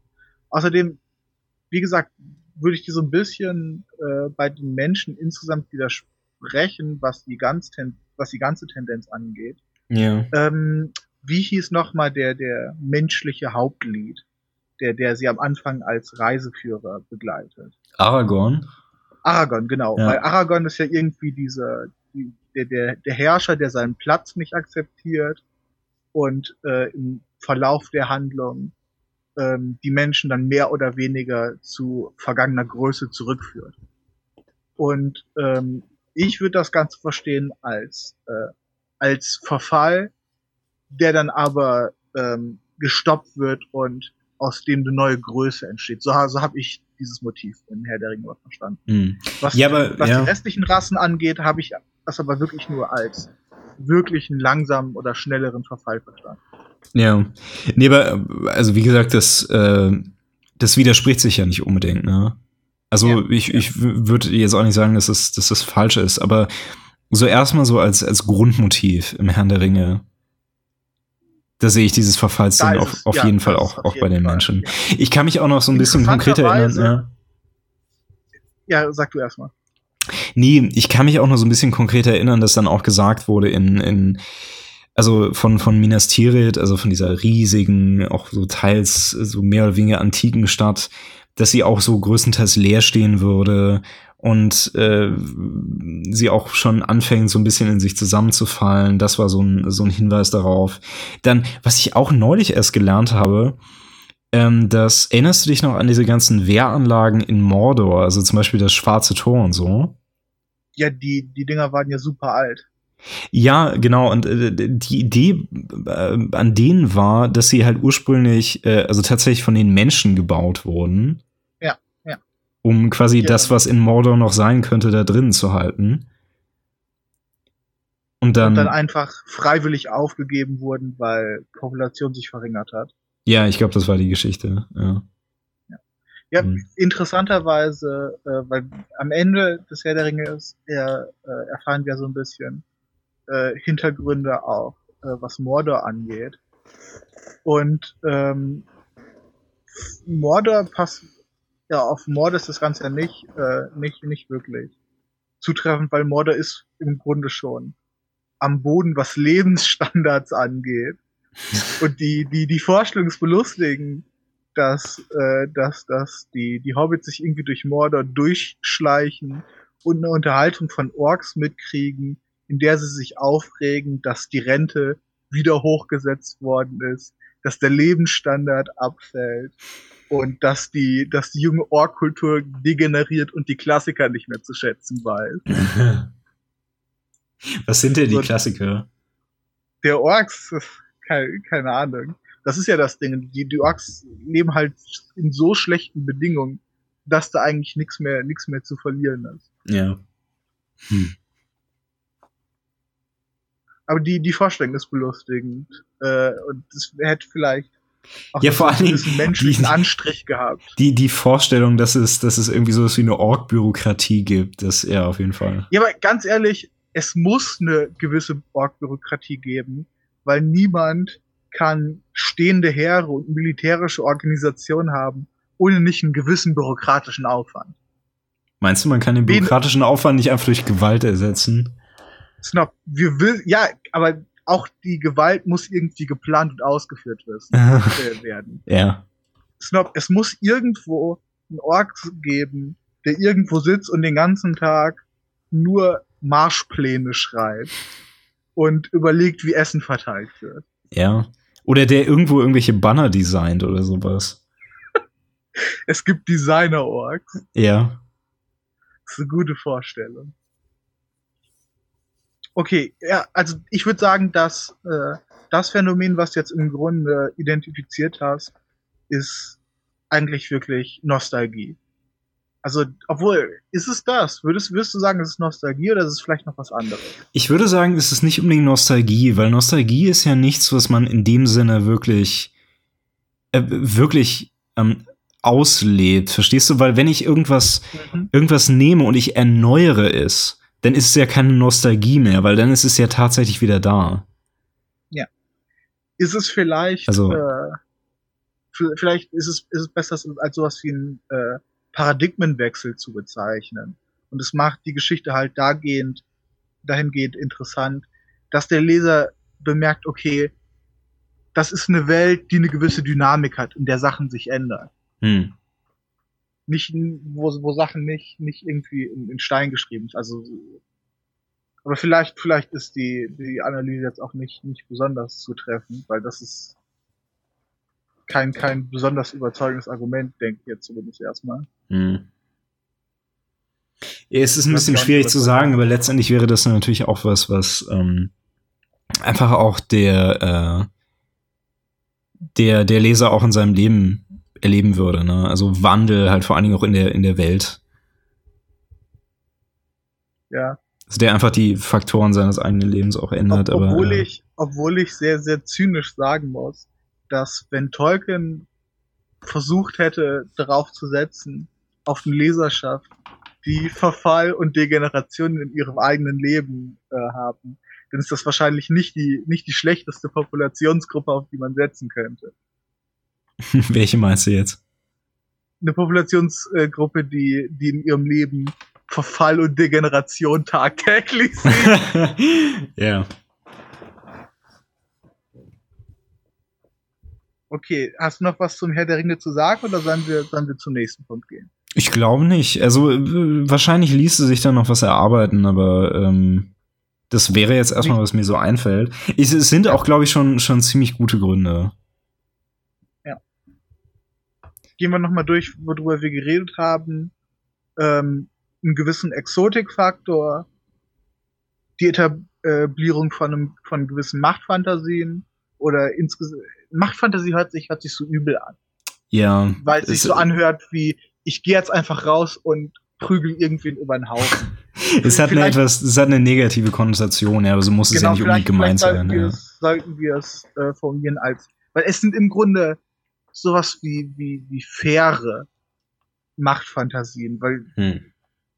alles ist irgendwie erarbeitet oder ist nicht negativ moralisch besetzt. Also niemand, niemand würde ernsthaft sagen, okay, ähm, dass Frodo jetzt Orks getötet hat, ist aber unmoralisch. Die Orks waren nur Teil einer sehr bösartigen Kriegsmaschine und gegen ihren Willen versklavt. Das Was sie aber teilweise waren, ne? Also. Das, das ist wahr, aber das ist, mhm. glaube ich, nicht der Instinkt, den, den die meisten Leser haben, nee, eher nicht. dagegen haben. Außerdem, die Orks halt als mhm. moralisch verfallen immer dargestellt werden. Ja. Und außerdem, ich meine, guck mal, es ist ja einfach, Orks als erzählerisches Element, ne, so wie ich gerade auch schon theoretisiert habe, deren Endzweck ist ja auch einfach äh, getötet zu werden. Ja. Also, ja. Okay, ja, ich, wo war ich bei der Aufzählung? Exotischer Faktor, ja. nennen wir es verdiente Machtfantasie und ähm, dann das dritte, ähm, was nicht wirklich Nostalgie war, sondern, wie hast du es formuliert? Ähm, wie, wie, soll, wie würdest du es nennen? Diesen Faktor des, des Vielleicht könnte man es, vielleicht könnte man es über, ähm, über so ein Identitätsding verstehen. Also, dass man quasi, also über dieses Phänomen, was ich gerade beschrieben habe, dass man daraus irgendwie die, die Fähigkeit erlangt, aus der, also indem man quasi irgendwas Vergangenes äh, wiederbelebt und es wieder leben lässt auf diese Weise, dass man auf diese Art und Weise Identität findet. Okay, das ist interessant, weil auf die Art betrachtet ist es im Grunde eine, eine implizierte Aussage über den Zustand von Gesellschaft. Und, und würdest du es als Kulturkampf formulieren? Denkst ja, das, ist in, das ist in dem Fall so ein bisschen schwierig, weil es gibt hier ja nicht zwangsläufig Kulturen, die, die, die konkurrieren, ne? Naja, auf gewisse Weise nicht, nicht wirklich, ja. Aber Oder würdest was, du sagen, dass Mordor quasi so seine eigene Werte und seine eigene Moral hat und, und äh, naja, das auf, ist auf, das, auf das im Prinzip das im Prinzip objektiv gleichwertig ist mit denen der anderen Völker und, und auf jeden Fall. Ja. Nein, aber ich ich verstehe, was du meinst. Lass mich noch mal versuchen anders zu formulieren. Ähm, was was was die Geschichte glaube ich impliziert, ist eine die Überzeugung dass der Einzelne die generelle Kultur, in der er lebt, wiederbeleben muss, damit ja. sie nicht degeneriert. Genau. Oder äh, ja, also damit sie überhaupt also irgendwie leben kann, ne? kann. Ja.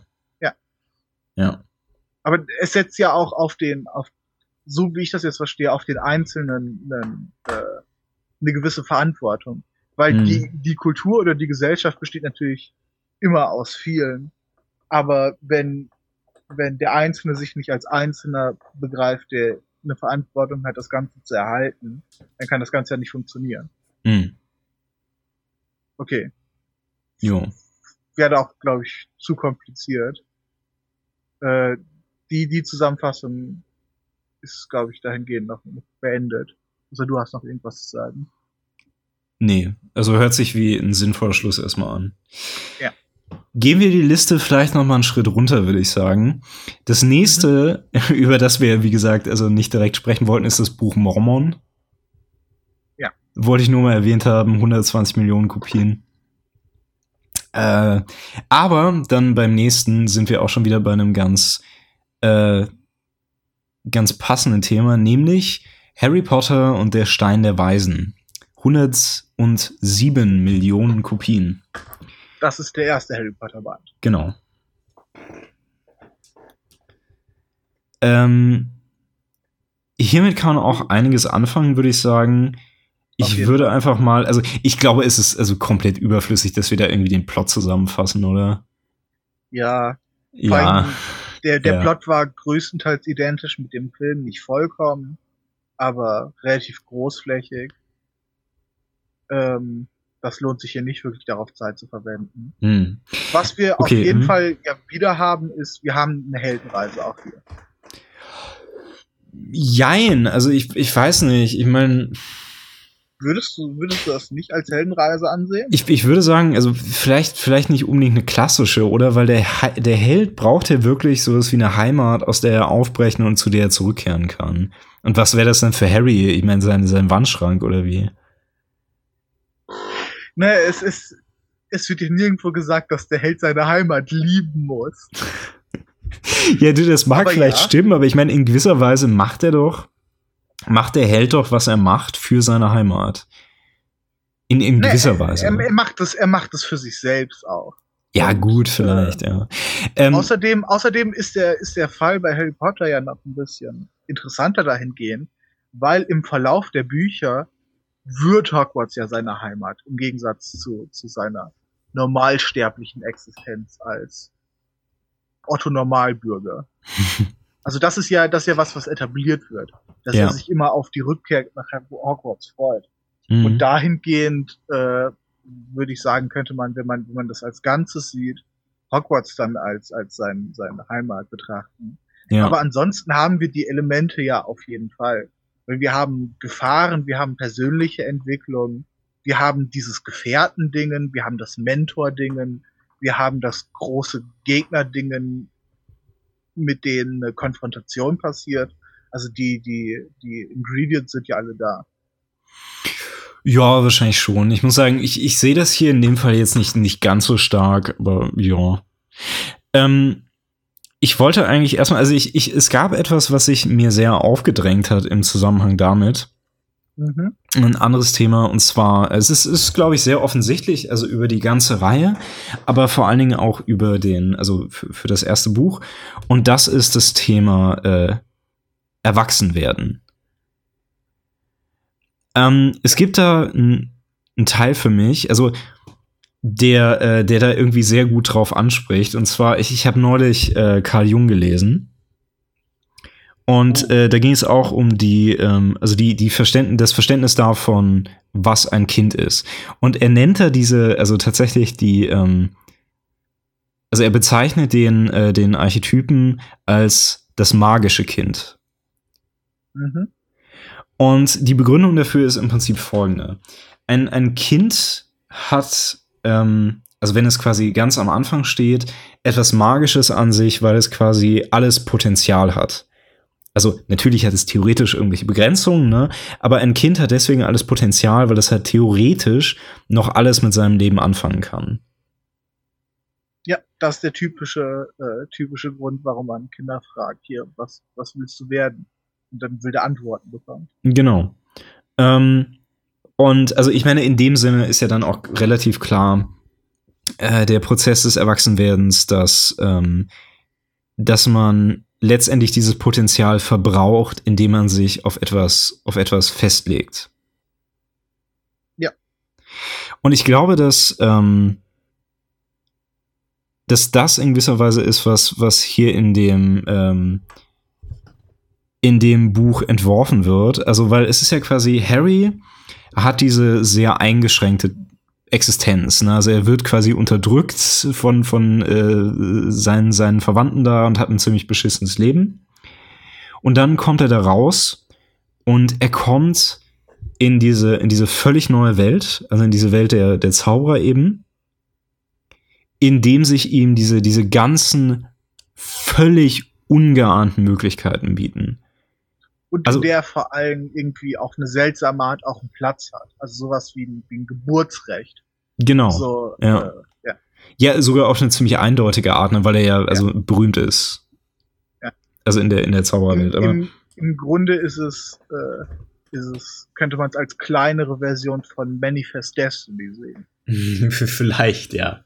Aber ähm, der, der Punkt, den ich damit äh, zu machen versuche, ist, in gewisser Weise wird gerade in diesem ersten Teil dieses, die, dieses Element, was für die Kindheit so charakteristisch ist, dargestellt, weil eben als Harry Potter in, in, in diese Welt kommt, da bemerkt er eben zum ersten Mal dieses, ähm, dieses, dieses ganze Potenzial, was er hat. Ja. Das, was ihn als Kind eben ausmacht. Aber er muss dann quasi auch sehen, dass über, also als er dann in, in, in die Schule kommt, dass er ähm, äh, quasi jetzt so unter ähm, in gewisser Weise vielleicht auch unter der Verpflichtung steht, dieses Potenzial auch zu nutzen. Es ist ja, ja, du meinst ja schon, er hat einen Platz in dieser Welt, ne? Und das hat ja auch eine ganz konkrete Bedeutung, nämlich zum Beispiel auch, dass er, ähm, dass er durch diesen Platz quasi einen, einen Gegner angewiesen bekommt. Ja. Und das ist zum Beispiel, also zum einen halt der quasi ähm, der, äh, der, der eine vorgeschriebene Gegner, den er hat, nämlich also Voldemort und äh, zum anderen halt dann, also teilweise Gegner, die er sich aussucht. Also der klassische ne, Dings, Dings, äh, Malfoy. Ja. Ja. Genau. Draco. Ja.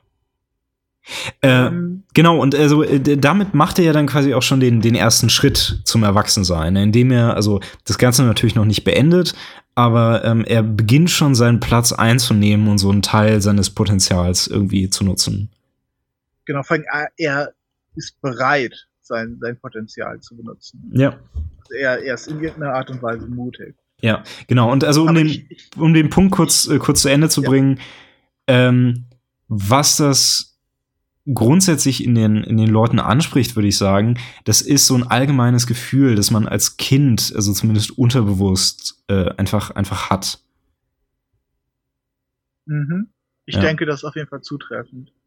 Ähm, ich würde es vor allem auf, auf so eine, äh, auf eine gewisse soziale Ebene beziehen. Weil niemand ist irgendwie geboren und lebt dann sein Leben nur mit Leuten, die ihn äh, als das menschliche Wesen, was er ist, äh, akzeptieren und ihn dafür lieben. Jeder äh, kriegt in seinem Leben und vor allem in seiner Kindheit, wo das ja noch viel, viel schwer ist, damit umzugehen, das Gefühl, so ein bisschen ein, auf irgendeiner, auf irgendeinem Level ein Loser zu sein. Ne? Hm. Ob das jetzt körperlich, intellektuell oder sozial oder wie auch immer geartet ist. Und ähm, das ist also was, was man sehr gut nachvollziehen kann, ähm, womit, was, was, wo es leicht ist, empathisch zu sein. Aber was sich dann an das anbindet, was, was du ja gerade genannt hast, ist, dass man sein Potenzial entdeckt und dass andere Leute einem dabei helfen, sein Potenzial zu entdecken. Ähm, und dass das, selbst wenn man sein Potenzial entdeckt hat, ist es immer noch nicht einfach, damit umzugehen. Und man, man hat dann immer noch einen gewissen Prozess, den man durchgehen muss. Aber man hat zumindest irgendwo einen gewissen Wert, mhm. was sich vielleicht nicht schlecht anfühlt. Nee, wohl eher nicht.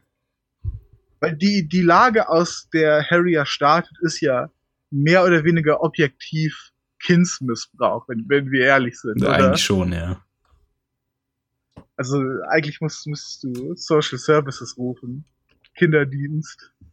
Dir da rausholen. Alles wird, alles wird gut, Harry. Dein, deine, was waren das? Onkel? Und Onkel Tante? und Tante, ja. Dein Onkel und Tante kommen ins Gefängnis für Kindermissbrauch. Da gibt's in Großbritannien ein spezielles Gefängnis. Ja, wahrscheinlich. Aber ich, was, was ich im Grunde sagen will, jeder kann sehr gut verstehen, vor allem in einer sozialen Situation, ein Loser zu sein. Und dann aber trotzdem irgendwie aus diesem Loser-Sein rauszukommen, weil man für gewisse Dinge ein Potenzial hat und was dann mit, mit diesem Potenzial haben ja auch eingeht, ist, dass Sherry Freunde findet. Mhm. Und nicht mehr irgendwie ein Loser ist, bei dem es niemand interessiert, dass er von, von seinen nächsten Verwandten misshandelt wird. Ja. Das was ist ich, aber was ich unangemessen ja. lustig finde, jetzt wo ich drüber nachdenke. nee, da er ja immerhin rauskommt, ne, ist vielleicht nicht ganz so schlimm. Ja. Aber was ja auf jeden Fall äh, ein großer Aspekt ist, das ist wirklich dieses, äh, dieses Freundschaftsding in, ja, in Harry Potter. Also ich meine, das wird ja auch ja, immer wieder betont, ne? Ja. Ja.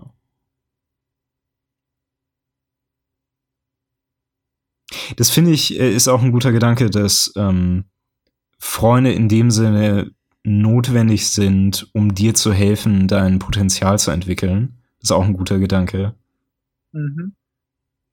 Aber auch daraus entstehen, dass, äh, dass man sein Potenzial irgendwie nutzt. Weil es ist lange her, seitdem ich den ersten Harry Potter Band gelesen habe. Ne? Mhm. Ich glaube, ich war, war da irgendwie im, im Alter ganz klein bisschen älter, ganz klein bisschen jünger als, als Harry ist, also irgendwie elf oder so. Ja. Und ähm, er trifft die, die, seine Hauptfreunde da irgendwie schon am Anfang am Zug. Mhm. Aber es gab irgendeinen Nebenplot, wo er sich, oder es gab mehrere Nebenplots, wo er sich mit diesen Freunden dann mehr verbrüdert, indem er mehr oder weniger in gewissen Situationen für sie einsteht. Ja. Kann, kannst du dich konkreter als ich erinnern, weil ich, ich meine, dass die Situationen existiert haben. Aber ich habe jetzt nichts, nichts Konkretes im Kopf. Weil ich glaube, bei, bei Hermine war es äh, irgendwelche Auseinandersetzungen mit, äh, mit Malfoy und seine Unterstützung ihr gegenüber und bei, bei Ron erinnere ich mich nicht. Ich glaube, es waren in, be es war in beiden Fällen irgendwas mit Malfoy. Es war halt ähm, so geschlossene Front gegen einen Feind. Ja, genau. Nee, dass er, also dass Malfoy, weißt du, I, Hermine quasi irgendwie als Schlammblut bezeichnet hat oder so. Als, als, als Mischblut. Als Schlammblut, kein ja. rein rassiger, rein rass, äh, rassiger Zauberer, ja, ich erinnere mich. Ja, aber ich meine, sie ist es halt gar nicht, ne, weil irgendwie beide ihre Eltern Muggeln sind, aber. Stimmt, sie, sie ist noch schlimmer als ein Mischling. Genau. Äh, ja, und bei, bei Ron, da wird es doch irgendwas gewesen sein, dass er arm ist, oder? Ja, ja. So ein Scheiß. Was immer noch die beste Beleidigung gegenüber Ja. Ja, und ich meine auch einfach vollkommen zutreffend, ne? Scheiß arme Menschen. Wie, wie sagst du immer, wenn andere Leute gerade nicht zuhören? Arme verdienen das Leben nicht? Ist das nicht immer so dein, dein Motto, dein, dein Catchphrase? Psst. Das solltest du nicht in der Öffentlichkeit sagen. Das ist ein privater, privater Veranstaltung, die wir hier haben. Das ist keine Öffentlichkeit. Oh, alles klar, gut, mich ja beruhigt. Ansonsten sage ich das immer nur mit meinem, mit meinen, meinen Jungs beim, beim Polo-Spielen. Das, wenn, wenn das wir Problem irgendwie, ist, dass ich, ja. mich sehr gut, dass ich mir sehr gut vorstellen kann, wie du Polo spielst. Ja. Und wie, wie ich dann zum Spaß auf arme Leute schieße, ja. Ja, ja. Okay, äh, das Freundschaftsding ist, ist Hauptmotiv der, des Buches, mm. der ganzen Reihe fast, würde ich Bestimmt, sagen. ja. Ähm, neben diesem seltsamen Liebes, äh, Liebesmotiv seiner aber, Mutter gegenüber. Ja, genau, aber Liebe ist ja, wie gesagt, auch ein großes Motiv. Ne? Also vielleicht sogar das, weil das ist ja letztendlich, was ihn, was ihn gerettet hat und äh, was dann, an was seine, also die, die Narbe auf seiner Stirn ihn immer wieder erinnert und so. Ähm, das ist aber vielleicht auch mal eine Sache, die wir, die wir festhalten können. Also was ja hier gemacht wird, das ist, es werden bestimmte Werte ausformuliert. Also es wird gesagt, Freundschaft ist gut, Liebe ist gut und so weiter. Ja. Also nicht. Was, um ehrlich zu sein, inter interessant ist, ja. wenn man das auf der Ebene betrachtet, dann ist es doch eigentlich sehr interessant, dass es überhaupt so gesagt werden muss, oder? Nee, gut, ich meine, man muss dazu natürlich sagen, es wird ja jetzt nicht ausdrücklich gesagt. Genau, es ist eine implizite. Es, es äh, ist, also man, man, man kann es da rauslesen, ja. Das es ist, ist eine implizierte äh, Normweitergabe. Ja. Ja. Wertevermittlung. Genau. Indirekt. Genau. Ähm, ich weiß nicht, vielleicht, ich schätze, der Zeitpunkt ist, ähm, ist so gut wie jeder andere. Äh, also, wir werden äh, wahrscheinlich, glaube ich, jetzt in dieser Folge hier ähm, nicht äh, die äh, neue große Frankfurter Schule aufmachen, aber äh, ein bisschen Ideologiekritik muss natürlich manchmal schon sein. Ene, wirst, wirst du gerade wieder kulturkritisch? ja, ich, ich wollte gerade so ein bisschen dazu überleiten. Nee, ich dachte, ähm, äh, ich, ich habe in, in Vorbereitung hier drauf äh, tatsächlich so, so ein bisschen Adorno gewälzt mal wieder. Und ich glaube, es gibt hier so ein Prinzip, was ich, äh, was ich erkenne, dass man hierauf ganz gut anwenden kann. Und zwar, ich habe äh, einen Aufsatz gelesen von, äh, von Adorno, in dem er sich auseinandergesetzt hat mit, äh, mit Fernsehen Wobei er sich noch nicht mal dazu herabgelassen hat, tatsächlich fernzusehen, sondern er hat nur die Skripte gelesen, aber naja. äh, auf jeden Fall ähm, hat er sich quasi gefragt, also wie, wie funktioniert Fernsehen, ähm, wie funktioniert Fernsehen auch so, so auf, auf ideologischer Basis. Ähm, übrigens, ich, ich darf jetzt äh, vorher noch mal kurz voranschicken, ich glaube nicht, dass Liebe und Freundschaft äh, schlecht sind. Alles klar? Also doch, das ist genau die Aussage, die du treffen wolltest. Ja, vielleicht sollte ich das tatsächlich in, äh, in, in, äh, in Caps in die Beschreibung schreiben. Ja. Liebe und Freundschaft sind schlecht, Ausrufzeichen, Ausrufzeichen, Ausrufzeichen. Nee. Ver verehrte Zuhörer, der Literatursnob tritt insgesamt in der Öffentlichkeit nur so auf, dass er schwarze Mäntel, schwarze Kleidung und Sonnenbrille trägt und immer einem viel davon erzählen muss, wie cool doch Nihilismus ist. ja. Und ich trage auch noch immer irgendwie so einen schlechten Fedora dabei. Ja. ja. Obwohl ich jetzt eher an so einen, an so einen äh, School-Shooter-Look dachte. Ja, aber das gehört doch dazu, oder? Ja, aber ich dachte eher an so einen Trenchcoat und yeah. die, die rückwärts getragene Cappy. Ach so. Keine Fedora. Aber ja, jedem, okay. jedem das seine. Okay. Ja. Ja, das stimmt. Ich muss mir noch, ähm, ich muss mich dann auch machen, äh, dann auch daran machen, irgendwie Nietzsche ordentlich misszuverstehen und irgendwie zu glauben, dass er ein Nihilist wäre. Ja. Ja. Ja, da arbeite ich demnächst auch nochmal dran. Aber nee, okay. Wir waren jetzt gerade bei, äh, bei, bei Adorno. Adorno. Und zwar, okay, also was er sich gedacht hat, äh, also unter anderem dazu, wie, ähm, also wie, also gerade so Fernsehserien und also so kleine Sitcoms und so funktionieren ist, oder also funktionieren in dem Sinne, wie sie die Leute ansprechen ist, ähm, sie bedienen ähm, Denk- oder Verhaltensweisen, die von äh, den Leuten unbewusst und vor allen Dingen unreflektiert äh, gehalten werden. Also in der Weise, dass ähm, also, also implizit natürlich, ne? Nicht, nicht, dass irgendwas ausgesprochen wird, aber dass, ähm, äh, dass man, dass man äh, gerade so in der, in der Konklusion von so einer Handlung darauf kommt, ja, okay, diese oder jene Sache ist richtig. Mhm. Also man bedient solche, äh, solche Denkmuster. Und was man dann letztendlich macht, ist, man bestätigt einfach nur bestimmte Dinge. Also man bestätigt entweder bestimmte Werte oder bestimmte moralische Überzeugungen oder was auch immer. Und das macht man eben nicht, indem man, ähm, keine Ahnung, dass das Ganze irgendwie groß zu Bewusstsein holt und irgendwie reflektiert und dann verhandelt in, in äh, Ausgleich mit, mit anderen, ähm, mit anderen, äh, vielleicht konträren Vorstellungen, sondern man, man bestätigt es eigentlich nur. Und zwar indem quasi die Handlung einfach nur darauf hinausläuft, ja, das, das ist richtig. Genau. Äh, im, Im Grunde, wie so ein Marketing, äh, Marketing-Spruch, glaube ich, auch sagt, es ist am einfachsten, Leute davon zu überzeugen, das zu wollen, was sie sowieso schon haben wollen. Mhm. Ja, und ich also denke, wenn, es wenn Leute ja. sowieso schon eine Überzeugung haben, ist es am einfachsten, wenn man diese unterfüttert und vielleicht noch Sachen dranhängt, äh, um an sie oder an ihr Interesse dran zu kommen. Mhm. Und ich denke, das äh, lässt sich halt genauso gut auch auf Unterhaltung oder auf Kultur oder was auch immer anwenden, weil es für Leute eben äh, ja angenehm ist, Dinge in dem Sinne bestätigt zu bekommen. Das ist jetzt natürlich, also wie gesagt, äh, wir haben es ja am Anfang schon mal gesagt, nicht unbedingt eine, eine wertende Sache. Also das heißt nicht, dass die die ähm, die Moral oder die Werte, die dadurch vermitteln werden, jetzt schlecht sind, es ist eben nur äh, die Art und Weise, wie das, äh, wie das funktioniert. Also bezogen auf unseren Fall hier, wie gesagt, was ähm, über, über den Plot und äh, ja, also allgemein wie die Vorkommnisse und die, ähm, die Beziehungen der Personen äh, zueinander kommuniziert wird, das ist Freundschaft ist eine gute Sache, du brauchst das, um dich im Leben weiterzuentwickeln. Liebe ist irgendwie dieser, also dieser große, bedeutende Wert ähm, der, ähm, der, der so absolut fundamental ist für alles. Und äh, ja, also so ist das.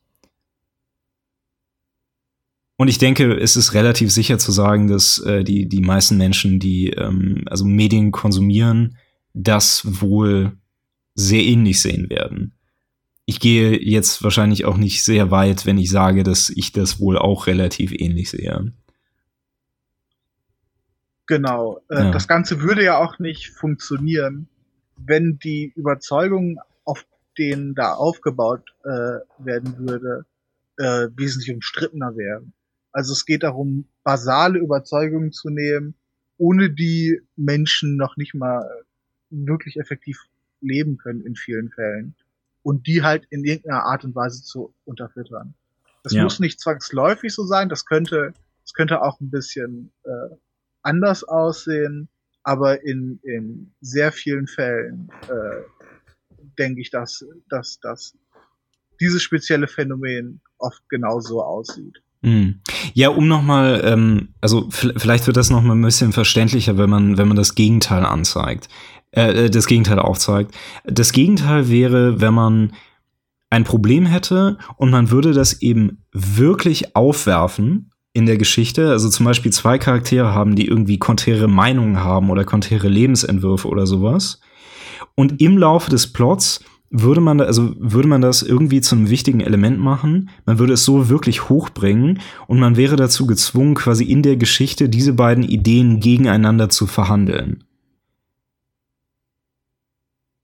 Das wäre, wäre der Gegenentwurf dazu. Teilweise mehr oder weniger direkt ausgeprägt wirklich gibt und was, denke ich, auch faszinierend sein kann. Und ja. auch faszinierend wirkt. Ja, klar, aber also ich, ich würde tatsächlich äh, mal die Behauptung aufstellen, dass das für die allgemeine Popularität äh, wirklich nicht so gut ist. Also ich kenne nichts, was wirklich, also was man wirklich der Popkultur zuordnen könnte, ähm, was, was das macht, so wirklich. Okay, lass mich, lass mich versuchen. Ich meine, es sei denn, du. Es, ist, natürlich ja. eine, ist natürlich eine Gradfrage. Aber ich glaube, ich habe ein Beispiel, mit dem ich zumindest versuchen könnte, äh, dich zu überzeugen. Und das Beispiel, ich denke, darüber kann man sich streiten, aber ich würde äh, Star Trek und vor allem die Beziehung der Jedi und der Sith äh, da nennen, weil auf einer oberflächlichen Ebene kann man als Zuschauer die Filme ja einfach nur mit Überzeugung sehen. Okay, Jedis sind gut Leute, Sith sind bös Leute und der Film, die Filme sind auch teilweise so angelegt. Mhm. Aber vor allen Dingen äh, mit den mit den Prequels, ähm, mit mehr Hintergrundgeschichte, ähm, wird die Idee ja ein bisschen konkretisiert und es geht einfach um verschiedene ideologische Vorstellungen. Also du hast die die die Sith sind irgendwie utilitaristisch angelegte Leute, die denen es um Macht geht und die äh, Jedis sind äh, äh, äh, Leute, die irgendwie auf extremen Prinzipien beharren, die sie mhm. für sich gelegt haben und die, wenn sie etwas als unmoralisch ansehen, um keinen Preis ähm, ihre Prinzipien, äh, ihren Prinzipien widersprechen würden. Ich meine, das, das Ganze ist nicht, ist nicht so klar, wie du es, äh, wie du es in deinem Beispiel genannt hast von, wir haben hier zwei klare Gegenrichtungen, äh, oder was, was ganz klar verhandelt wird. Aber ich würde zumindest sagen, dass das hier ein bisschen davon drin steckt.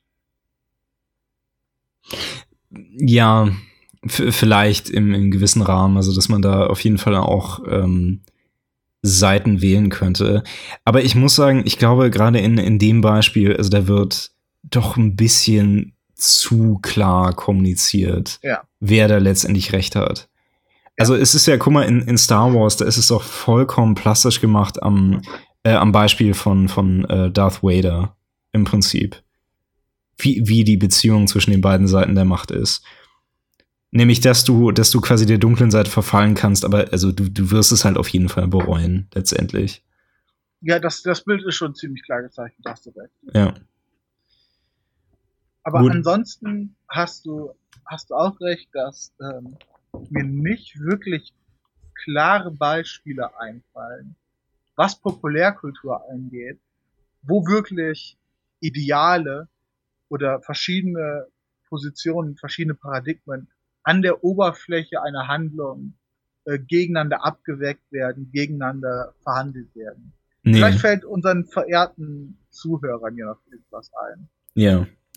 Äh, also wie gesagt, habt, ich schreibt es in die Kommentare. Genau, ja. Also ich würde die Behauptung aufstellen, dass, also, dass es das nicht gibt. Ganz einfach. Aber ja, schreibt es bitte in die Kommentare. Und ich würde sagen, Ferdinand von Schirach äh, gilt nicht als Populärkultur, aber darüber kann man wahrscheinlich auch streiten. Ja. Aber ähm, okay. Mir fällt noch eine Sache ein, um das, äh, um das nochmal klarer zu machen. Ich begebe mich damit so ein bisschen in unbekanntes Gebiet, weil ich muss zugeben, ich habe das Buch nicht, nicht gelesen, obwohl ich, obwohl ich den Inhalt kenne. Das ist halt, ähm, also es ist so scheiße, das zu bedienen, aber es ist, es ist äh, Fifty Shades, ne? Mhm. Ich denke, es ist, wie bitte? Of, of Grey. Of Grey, of Grey ja. ja, genau. Äh, ich denke, es ist halt genau das. Also es ist halt im Prinzip, es richtet sich an, an irgendwelche Frauen, die die, ähm, also die diese ganz groben Vorstellungen von sexueller Attraktivität haben, also von wegen, ein Mann muss sozial irgendwas darstellen, ähm, er muss vielleicht in gewisser Weise auch dominant sein äh, und so weiter. Du weißt, was ich meine, ne? Und also die, diese Vorstellungen sind ja dann auch, also bei den Frauen in der, also die, die so, sich sowas dann reinziehen, in der Regel eher so ein bisschen, bisschen unterbewusst.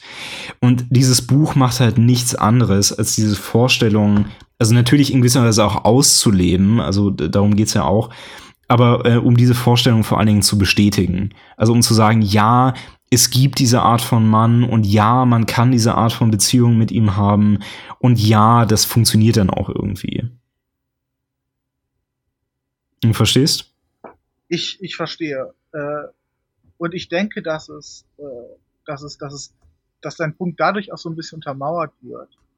Ähm, weil ich weiß, dass äh, das, was, äh, was, was äh, verschiedene Fetischleute angeht, die ganze Sache einfach dahingehend kritisiert wurde, dass es einfach nicht dem entspricht, wie äh, Sadomaso-Beziehungen funktionieren. Ja. Wie das jetzt auch immer im Detail sein mag. Nee, ähm, ich glaube, ja. Das liegt einfach daran, vielleicht noch nicht mal, weil die Autorin davon keine Ahnung hat, sondern weil es hier um ein Idealbild geht, was halt geprägt ist von diesen nicht ganz bewussten oder noch nicht mal unbewusst, aber von diesen sehr tief intrinsisch liegenden Überzeugungen, um die es eigentlich geht. Weniger als um jetzt konkret, wie, wie sie BDSM, wie sehen BDSM-Beziehungen aus? Hm. Ich glaube, der, der Hauptkritikpunkt da war, ähm, dass, also im Prinzip wird es, ist das Ganze immer so, dass sie, also der, der weibliche Teil daran, diese Art von BDSM-Beziehung eigentlich gar nicht will. Sie hat eigentlich überhaupt keinen Spaß daran, sie macht das irgendwie nur, um quasi weiter in seiner Nähe sein zu können wenn, wenn das wirklich so ist, dann ist das einfach Missbrauch. Ja, ja, im, im Prinzip. Ja, aber das ist halt, glaube ich, was, was die äh, so Leute aus der Szene immer für Bullshit gehalten haben. Ne? Diese Darstellung, dass ja. nicht einfach beide Teile daran Spaß haben können. Ja. ja. Aber als psychische, ähm, als, als vom psychischen Ablauf her macht das ja Sinn, weil es geht, ein Teil der Fantasie ist ja das, was Verbotenes, was Tabus abläuft. Und es macht die masochistische Vorstellung, die ja bedient werden soll, attraktiver, dass es von ihrer Seite her nicht ganz willig ist. Mhm. Weil wenn es das wäre, dann wäre die masochistische Vorstellung ja wahrscheinlich wesentlich langweiliger. Und ja, ich kann vermutlich. darüber auch nicht, nicht wirklich reden, weil ich es mir auch nicht äh, angesehen habe, weil ich kein Interesse daran habe. Mhm. Aber ja dass das jetzt, das jetzt sagen würde. Ja, wie gesagt, ich habe es auch nur noch mal hochgebracht, weil ich dachte, so als. Ja, äh, ja aber denken so, wir, äh, mhm. weil das ist natürlich ein Beispiel, wo, wo es irgendwie negativ wirkt. Aber ich denke, dass, ähm, dass das Phänomen, was, was du jetzt hier identifiziert hast, dass sich an schon intrinsisch gehaltene Überzeugung gewendet wird, um einzelnen äh, Leuten eine Handlung näher zu bringen, das ist so ein weites Phänomen, dass du es eigentlich so gut wie überall anbringen kannst. Also die Heldenreise zum Beispiel, würde ich denken, beinhaltet das immer. Mhm. Also immer wenn du eine Handlung hast, die, äh, die eine Heldenreise beinhaltet, hast du das auch eigentlich, was auch ziemlich viele Sachen in, in Film und Literatur äh, anspielt. Ähm, aber insgesamt, weil wie oft hast du eine Handlung, einen Plot, insgesamt irgendwas, was vollkommen konträr jeder normalen Vorstellung eines, eines Konsumenten ist. Also, weil das wäre irgendwie die Voraussetzung, um das Ganze zu negieren. Ja, ich meine, weißt du, was ich meine? ja, klar, ich meine, das gibt es. Halt nicht in, in populärer Kultur, ne? Ja, genau. Ja, eben. Also, worauf ich eigentlich nur hinaus wollte, ist, ich würde das nicht wirklich, ich, ich, ich verstehe, dass die Konnotation, die das Ganze wird, eine gewisse negative ist. Ja. Ähm, aber ich, und ich, ich, ich kann das nachvollziehen und ich denke, dass es zum Teil wahr. Und wenn man sich intellektuell nur auf dem Level bewegt, dann ist das auf jeden Fall für die eigene Entwicklung ungesund. Aber ich denke nicht, dass es intrinsisch schlecht ist, dass, äh, dass das viel kulturell äh, so modelliert ist oder Teile dieses Phänomens enthält. Nee, also ich meine, letztendlich ist es natürlich auch eine Dynamik, die man, äh, die, die man kulturell nicht umgehen kann eigentlich. Ne? Es ist ja, also ja. Äh, Kultur schafft eben auf diese Weise auch irgendwie Normen. Und daran ist jetzt auch in dem Sinne jetzt nichts, nichts zwangsläufig falsch. Also es, hm? ein Medium muss ja auch referenziell auf irgendeine Weise wirken. Weil es, ansonsten gibt es gar keinen Grund, äh, mit kulturellen Objekten irgendwie zu interagieren. Ja. Aber vielleicht, vielleicht missverstehe ich die Kritik auch ein bisschen zu sehr. Oder ich übertreibe, ich übertreibe den, den Standard ein bisschen zu sehr. Hm. Ich denke, der, der Grundpunkt ist eigentlich klar geworden. Ja. Gut. Was mir gerade noch einfällt als, äh, als, als Seitenpunkt, äh, dafür auch nochmal, also jetzt nur als, als kurzer, kurzer Verweis, ähm, als äh, vermittelter Wert ja auch gerne, gerne benutzt. Und zwar, ich glaube, also weniger in, in Literatur unbedingt als mehr in, in Filmen, äh, ist, äh, ist Familie. Mhm. Ja, da haben wir in der Vorbesprechung schon ein bisschen drüber geredet. Wir hatten uns schon mal drüber unterhalten. Ich weiß nicht, wir müssen es jetzt nicht groß beitreten. Es ist halt vor allen Dingen. Gehen wir ähm, mal auf ein paar Beispiele ein, weil die Liste war vor allem, was Filme angeht, ja wirklich erschreckend lang. Und ja, also ich denke, dass man wirklich nur ein Beispiel nennen muss, nämlich äh, also Spielberg und die Spielberg-Filme. Ähm, es gibt, ähm, ich denke, man kann einen relativ guten Punkt dafür machen, dass so ziemlich, also dass Familie so ziemlich das, also immer wiederkehrendste Element in den, also in dem Plot von Spielberg-Filmen ist. Und das ist eigentlich so mhm. immer ungefähr dem, äh, derselben Richtung folgt, nämlich es gibt eine Familie, also manchmal eine wortwörtliche, manchmal auch nicht, die irgendwie desintegriert ist und die Leute handeln über die Handlung so, wie sie es tun, um die Familie quasi wieder zusammen und zum Funktionieren zu bringen, also so wie sie es sollte. Das, also offensichtliche Beispiel dafür, das ist halt ähm, zurück in die Zukunft. Also wo es halt darum geht, ähm, okay, die Familie ist zwar zusammen, aber es liegt irgendwas im Argen, weil der Vater halt irgendwie ein Versager ist, der, also, also irgendwas in seinem Leben verpasst hat und der Sohn reist in die Vergangenheit und bringt da irgendwie wieder was in Ordnung und bringt seinen Vater dazu, äh, couragiert zu handeln und dadurch geht es der Familie am, äh, am, am Ende besser. Genau. Äh, was, was ich interessant fand, äh, ich glaube, wir haben danach gesucht, wenn ich mich an die Unterhaltung richtig erinnere, ähm, weil vor allem Hollywood-Filme funktionieren ja teilweise wirklich sehr formularisch, dass gewisse Sachen müssen drin sein. Und dieses Motiv von Familie und was ich dranhängen würde, von Liebschaften. Ich glaube, es ist unmöglich, einen Hollywood-Film zu finden, der Familie und Liebschaften nicht im Plot hat glaube, das, hm. das ist eine Unmöglichkeit. Wie gesagt, falls, falls jemanden Sachen einfallen, schreibt das in die Kommentare. Aber diese Motive sind so fundamental für Erfolgssachen, die, die auch teilweise sehr stark produziert werden.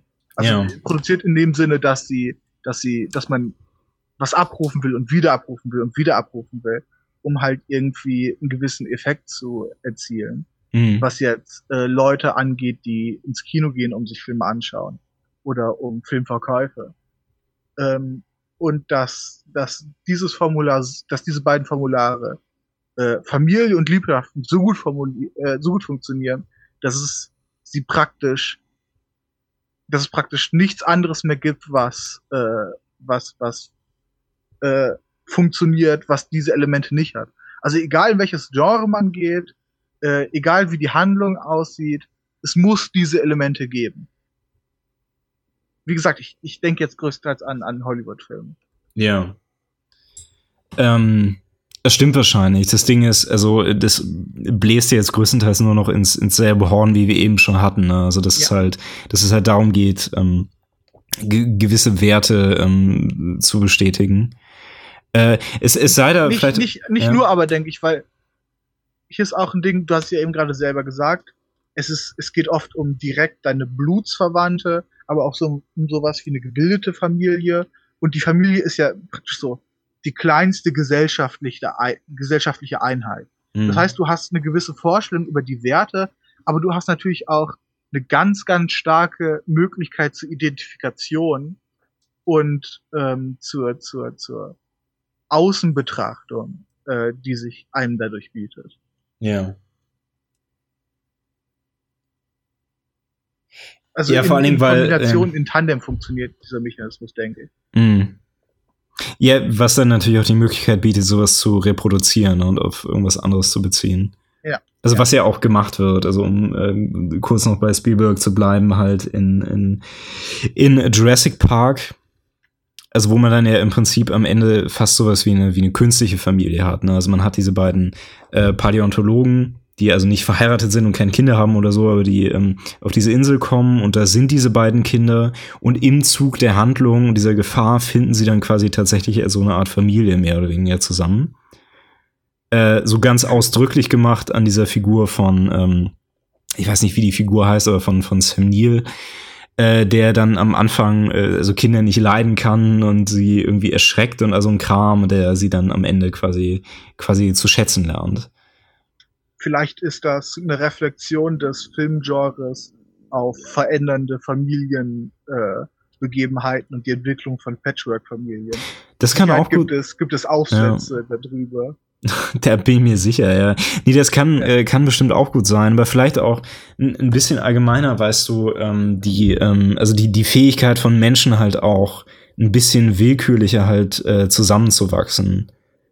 Also in Situationen, ja. in denen das irgendwie nötig ist das ist fast schon ein anderes Motiv, sowas wie Kameradschaft.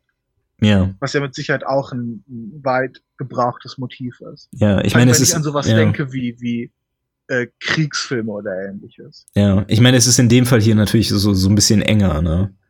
Genau, hier hast also, du wirklich ja. diese, diese familiäre Anwandlung. Ja. Auf jeden Fall. Na gut, also das nochmal quasi so als äh, als so eine Art äh, Seitenreferenz. Oh, Alter. Wir sind jetzt äh, tief, äh, tief in den Brunnen runtergestiegen, weil theoretisch sind wir noch so als Oberpunkt irgendwo bei Harry Potter, ne? Wirklich? Naja, theoretisch. Ich meine, wir haben bei Harry Potter angefangen und dann. Ja, aber haben wir, ich dachte, dass, äh, dass das Spielberg-Film sein eigener Unterpunkt wäre. Nee, ich meine, es gehört ja noch als Unterpunkt dazu, um deutlich zu machen, was ich mit dieser Adorno-Geschichte am Anfang irgendwann mal wollte. Und diese Adorno-Geschichte hat irgendwann mal unter Harry Potter gehört. Ja, falls das der Ablauf war, der in deinem Kopf existiert hat, dann sind ja. wir halt auch bei Harry Potter. Ja, gut, aber ich meine, ich wollte ja nur sagen, es ist dann vielleicht, äh, vielleicht an der Zeit einen Schritt weiter zu machen, oder? Das denke ich auch. Ja. Aber ich, ich, muss, ich muss sagen, von Harry Potter zu Adorno zu Spielberg, das sind keine schlechten Sprünge. Nö, das finde ich auch nicht. Das, das ist der Grund, warum Leute den, den Snobcast einschalten und äh, dann, dann nicht mehr einschalten. ja, nebenbei an dieser Stelle, während ihr diese wunderbaren Gedankensprünge seht, denkt dran, den Like-Button zu smashen, ne? liken, abonnieren, subscriben, teilen. Genau. Äh, aber okay, machen wir nächsten Verwandten empfehlen. Ja, machen wir mal weiter. Ähm, äh, ich sehe gerade, okay, es gibt, es gibt hier noch einiges zu machen. Äh, das Ding ist, wir sind jetzt natürlich auch schon wirklich fast zwei Stunden drin. Äh, Machen drei. Was? Machen wir's drei. Ja. Äh, ich gehe die Liste gerade noch mal runter. Ich bemerke gerade, also extrem vieles, übrigens, äh, was so Sachbücher angeht. Ich denke, fast alle Sachbücher in dieser Liste beziehen sich entweder auf Sex oder auf Schwangerschaft. Ich denke, das ist relativ selbsterklärend, oder? Ja, aber das also, ist eigentlich ein ziemlich interessanter Fakt. Weil, okay, wir könnten jetzt darüber reden, dass natürlich äh, ein Hauptinteresse an Geschriebenen ist natürlich auch Informationsvergabe, äh, ne? Ja. Ist ja ganz klar. Aber das Schwangerschaftsdingen ist auf besondere Art und Weise interessant, weil es ist eigentlich ein ziemlich essentieller Stand, äh, äh, Bestandteil des menschlichen Lebens. Mhm. Weil ohne Schwangerschaft hast du halt kein menschliches Leben mehr in absehbarer Zeit. Mhm. Und deswegen, das macht Sinn. Aber wollen wir noch mal über Ratgeber als seltsames Phänomen reden? Weil sie sind das Problem ist, ich, ich fürchte. Aber sie sind interessant. Ich fürchte, ich kann halt echt nicht so viel darüber sagen, weil ich keine Ratgeber lese. Also. Ja, ich auch nicht, aber die, weil du, du weißt, wie sowas ungefähr strukturiert ist, oder? Du hast, du hast eine Vorstellung davon. Ja, ich, ich, ich habe ja. schon in Ratgeber auf jeden Fall reingesehen. Und ich meine, weil Ratgeber sind auch teilweise sehr formularisch. Aber hm. wir, wir müssen nicht zwangsläufig drauf eingehen. Die ja, ich mein, ist mehr von soziologischem Interesse als alles andere. Ja, ich meine, ich verstehe schon, was du meinst. Also Ratgeber sind halt teilweise so strukturiert, dass sie dir ähm, äh, quasi so eine, eine Lösung wie ein Schemata vorgeben, was vielleicht teilweise auch immer so ein bisschen lächerlich wirkt, weil es halt teilweise so, so wirklich hochkomplizierte äh, soziale Zusammenhänge sein können, die man dann versucht so runterzubrechen. Ja, ja. Das, äh, ja, Ratgeber bedienen auch so eine ganz seltsame Art und Weise das menschliche Bedürfnis nach Sicherheit, denke ich vor allem. Oh ja, Weil ja, ist richtig. Selbst, selbst wenn das irgendwie Quatsch ist, was da drin steht, oder selbst wenn es zu versimpelt ist, du hast überhaupt was gemacht, du hast eine äh, Anstrengung unternommen, selbst wenn du es nicht liest, wenn du es nur in deinem Bücherregal stehen hast, so. Mm. du hast überhaupt einen, einen Schritt getan und darüber kann man sich ja schon mal gut fühlen. Ja. Ich habe ich, hab das ganze Bücherregal voll Ratgeber. Nein, ich habe ich hab keinen einzigen Ratgeber. Doch. Alter, du kannst es jetzt so endlich mal zugeben. Du hast einfach 50 Ausgaben von äh, 12 Rules for Life gekauft. Ich habe keine einzige äh, Ausgabe von 12 Rules for Life gekauft. Alter, ganz ehrlich, du kannst, du kannst ehrlich sein. Du hast eine gerahmt an der Wand. Denn in, in, jedem Zim in jedem Zimmer der Wohnung ist noch ein Exemplar und dann sind noch 30 im Schrank wenn, dann hätte ich sie äh, piratet, gestohlen. Aber selbst das habe ich nicht getan. Aber ich werde, ich werde zugeben, dass ich ja. eine legale PDF-Version von Maps of Meaning auf meinem Rechner habe und dass sie mehr oder weniger gelesen ist. Okay. Jetzt können, jetzt können Leute sich, sich ein Bild euch machen, wie sie wollen. Ja können sich das Bild machen, dass du auf das Meme reingefallen bist. Ja. Snop, wie viele, wie viele Versionen von, äh, von 12 Rules for Life besitzt du denn? Äh, keine natürlich. Das heißt, du besitzt eine? Nee, in Wirklichkeit besitze ich auch 50. Okay. Äh, aber ich versuche immer noch, weißt du, wie die Zeugen Jehovas von Tür zu Tür rumzuziehen und das irgendwelchen Leuten anzudrehen. Leuten zu geben. Ja okay, versuchen wir den, den ein bis zwei Zuhörern, die es bis hierhin geschafft haben, äh, wenigstens etwas eine Belohnung zu geben und die, die Unterhaltung irgendwie wiederherzustellen. Nicht, ja. vollkommen abzudriften. In, in, was sagt deine Roadmap? In welche Richtung bewegen wir uns gerade? Äh, naja, ich würde sagen, wir könnten jetzt wieder mal so ein bisschen einschwenken in Richtung, äh, wir gehen die Liste noch ein bisschen runter. Es gibt noch ein paar ganz ja. interessante Titel. Marx-Listen, oder? Ja. Cool. Wie die Listen von denen, die äh, ausgewählt wurden, um an die Wand gestellt zu werden, die mag ich auch. Da, genau darauf wollte ich hinaus. ja, okay. Das nächste, was mir in der Liste so auffällt, ähm, ist auch ein etwas eigener Erfolg. Das ist die Nummer 15. Das ist äh, Der Alchemist mit äh, 65 Millionen ähm, Absätzen. Es ist eigentlich eine relativ simple Geschichte. Es, es geht um einen, äh, einen Schäfer, der ähm, also es ist, alles so ein bisschen fantastisch in der Geschichte, also der aus verschiedenen Gründen äh, loszieht, um einen Schatz zu finden. Ähm, das Ganze hat äh, hat eine sehr explizite Idee, die der, äh, die der Autor da vermittelt, und zwar eine Idee von der, ähm, von, von einer Weltenseele, die quasi so eine äh, bestimmte Erwartung an jeden Menschen hat, ähm, sowas wie, ein, wie einen vorgesehenen Lebensweg und man kann dem halt, äh, also entweder entsprechen, was dann letztendlich dazu führt, dass man ein gutes Leben führt, oder man kann es eben nicht tun. Ähm, das Ganze ist letztendlich eigentlich eine platonische Idee, so wie ich das verstehe. Also es geht so ein bisschen Richtung platonische Ideenlehre. Äh, und das Buch ist tatsächlich ziemlich beliebt. Also das habe ich auch schon an, also bei, sehr vielen auch sehr unterschiedlichen Leuten gesehen. Ähm, ist ein bisschen schwer zu sagen, warum. Ich nehme mal an, weil es, ähm, weil es in gewisser Weise so eine etwas, äh, so, so, eine umfassende Vorstellung davon entwickelt, was man im Leben zu tun hat. Mhm. Wir haben jetzt ähm, in unserer Analyse religiöse Thematiken ignoriert, aber das heißt natürlich nicht, dass, äh, dass, dass sie keinen Einfluss haben.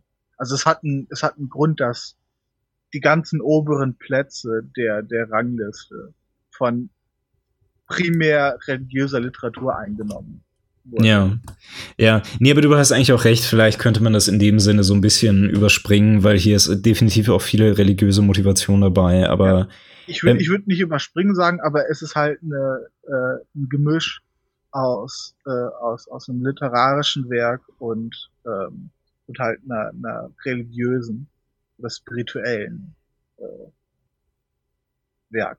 Ja, so ziemlich. Eben mit auch so einem kleinen Welt, Welterklärungsanspruch auf jeden Fall. Ich weiß, dass äh, Paulo Coelho tatsächlich auch wirklich an, an den Kram glaubt.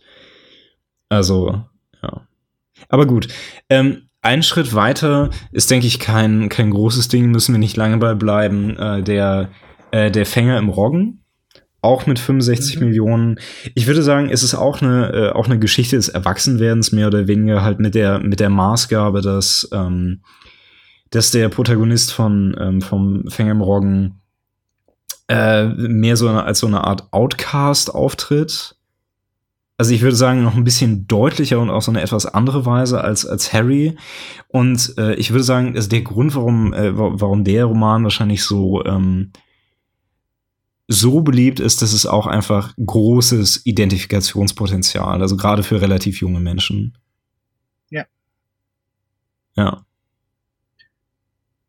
Also weil, äh, ja, im Prinzip äh, Holden ähm, ja so durch den Kopf geht, was, äh, also was, was also viele Menschen da bewegt also halt, also in, in dem Alter, ich glaube, er ist ja 16 oder so, also Mädchen und, und Sex, aber dann auch in gewisser Weise so, so ein erstes Gefühl von, von Verantwortung. Also das ist ja das, was in, mit dieser Fänger im Roggen-Metapher so ein bisschen angesprochen wird, diese Idee von wegen, also dass er dass er vorhat ähm, oder dass er gerne gerne Verantwortung übernehmen würde und und irgendwie diese grobe Vorstellung davon hat, dass er irgendwelche Kinder äh, gerne retten möchte.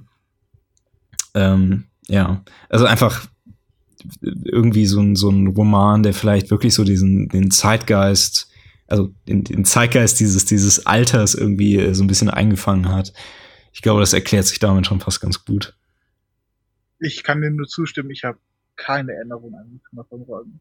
Hm. Ich meine es auf Englisch gelesen zu haben, irgendwann während meiner Schulzeit, aber ich habe keine Erinnerung. Oh.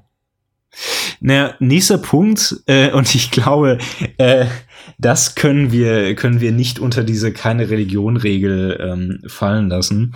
Äh, das ist äh, Sakrileg, der, der Da Vinci Code. Äh, mit äh, 57 Millionen äh, abgesetzten Exemplaren. Äh, also das erste, was mir einfällt, es fällt halt so unter, unter äh, Verschwörungskritik äh, äh, äh, Kritik, Verschwörungstheorie, mehr oder weniger. Ja. Es hat halt so den Appeal von der Verschwörungstheorie, also dieses Ding von wegen, du gibst Leuten irgendwie eine Möglichkeit, so den, den Schleier zu lüften und quasi so dahinter zu blicken, was, was eigentlich passiert bei so, bei so großen, altehrwürdigen Institutionen. Ich, ich denke, du hast vollkommen recht, aber die wichtige Frage, ist, wer steht in deiner Meinung nach hinter dem Schleier? The Orks. Äh, Wieso, was denkst du denn? Kanadier. ja. Der, der, Kanadier. der große äh, Trudeau, der Ja. alles in seiner Hand hält mit einer genauen 50% Quote. Äh. Ich, ich, ich glaube, wir reden über Sachen, die oder, oder unsere In-Jokes sind so unglaublich spezifisch, dass es äh, schwierig ist, Züge zu verstehen. Ja, schon möglich. Also der, der Bezug ist für jeden, der, ähm, der nicht ganz mitkommt, dass äh, Justin Trudeau, der, der Premierminister von Kanada, ähm, äh, immer sehr stolz darauf war, dass sein, sein Kabinett zu 50 Prozent aus Frauen besteht. Ja, ist ein, ein guter Boy. Ja. Kann man sagen, oder? Ja. Ich, ich, ich kann Herrn Trudeau nicht leiden. Nee. Okay, Gott. Ja. aber Sakrileg ist, ähm, oh, es ist auch schon unglaublich lange her, seitdem ich das gelesen habe. Ähm, wir hatten einen Unterplot auf jeden Fall mit einer Liebschaft. Es gibt eine Frau, die auch im Hauptplot relevant ist, mit der der der Mann, der da, das Sakrileg macht, rumhängt. Ich habe keine Erinnerung mehr an den Plot. Nee, aber ich glaube, das war sogar tatsächlich nicht so. Das ist immer bei, ähm, das ist bei Brown immer so ein Ding, dass, also Robert Langton heißt der, der Hauptcharakter. Ja. Und Robert Langton ist immer so total asexuell. Also er hängt halt immer mit, mit, mit irgendwelchen Frauen rum, die auch immer als attraktiv beschrieben werden, aber er vögelt die nie. Ich, ich weiß auch Ich nicht wieso. Ich will das Ganze jetzt nicht psychologisch zerlegen und äh, Ja, ich weiß nicht, wenn du einen Ansatz hast, mach doch mal. äh, Wir ziehen das Ganze jetzt sowieso schon viel zu lange raus, also was soll's. okay, okay, nein, der, der Gedanke war, war größtenteils humoristisch. Ja. Aber wie groß ist die Identifikationsfläche von Männern, die sich selbst von Frauen umgeben sind, aber nichts, nichts machen können? Ich würde mal sagen, ist Aber eine das- riesige das ist Gruppe, es oder? nicht. Bitte? Ist eine riesige Gruppe, würde ich mal sagen. Ja, unironisch denke ich, dass die schon relativ groß ist, aber das ist auf jeden Fall nicht, was dahinter steckt. Ja. Ähm, aber es, es, es hat einen, äh, es hat einen Abenteuer-Adventure-Plot. Ja. also ich erinnere mich, auch, dass ja. es, äh, es war ein bisschen komplizierter von der Geschichte her als Indiana Jones, aber nicht, nicht wirklich viel mehr. Ja, kaum. Ja. ja. Ah, ah, Fallen dir noch irgendwie, ich meine, wir haben jetzt auch schon sehr viel abgekaspert, aber fallen dir noch irgendwie Alleinstellungsmerkmale ein, die Elemente beinhalten, die wir nicht angesprochen haben? Ich meine, dass das Verschwörungsding ist wirklich neu. Und es insgesamt, na, es ist kein wirklich neu, neues Phänomen. Weil ansonsten vorher in, in vergangenen Jahrhunderten hast du halt seltsame Okkultismus-Sachen und Hm. Religionsvorstellungen, die auch irgendwie ähnlich funktioniert haben. ja. Aber so das moderne Verschwörungsding ist eine relativ neue Erscheinung, weil es halt gewisse mediale Ansprüche hat. Äh, du brauchst halt eine gewisse Massenkommunikation, sonst verschwör funktionieren Verschwörungstheorien nur Hm. sehr klein. Aber, ähm, genau, aber ich schätze, du könntest es vor allen Dingen auch aus der Warte sagen, dass, ähm, dass die Welt halt auch einfach komplizierter geworden ist, ne? Genau. Deswegen, ja. Obwohl ich, ich nicht weiß, wie wahr das ist, weil die Welt war ja nie vollkommen einfach. Das, was sich eigentlich verändert hat, ist, dass wir viel mehr von der Komplexität eigentlich mitkriegen. Oder mitkriegen können, potenziell. Ja, vielleicht auch, ja.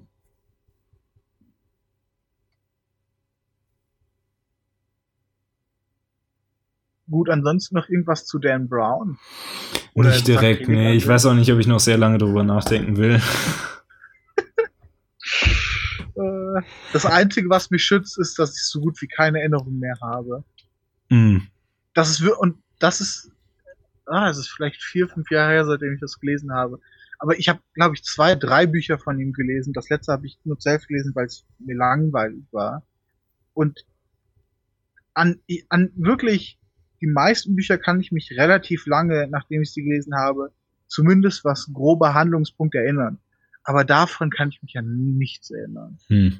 Ging es in Sakrileg um, um, um jemanden, der, der äh, gezielt äh, Leute gemordet hat? War da, war da ein Mörderplot drin? Da war auch was mit, ja, ja, doch. Also, weil da war doch diese andere geheime Vereinigung, die quasi die, also die irgendwie so gegen die katholische Kirche eingestellt war, die dann von diesem Mönch da umgebracht wurden.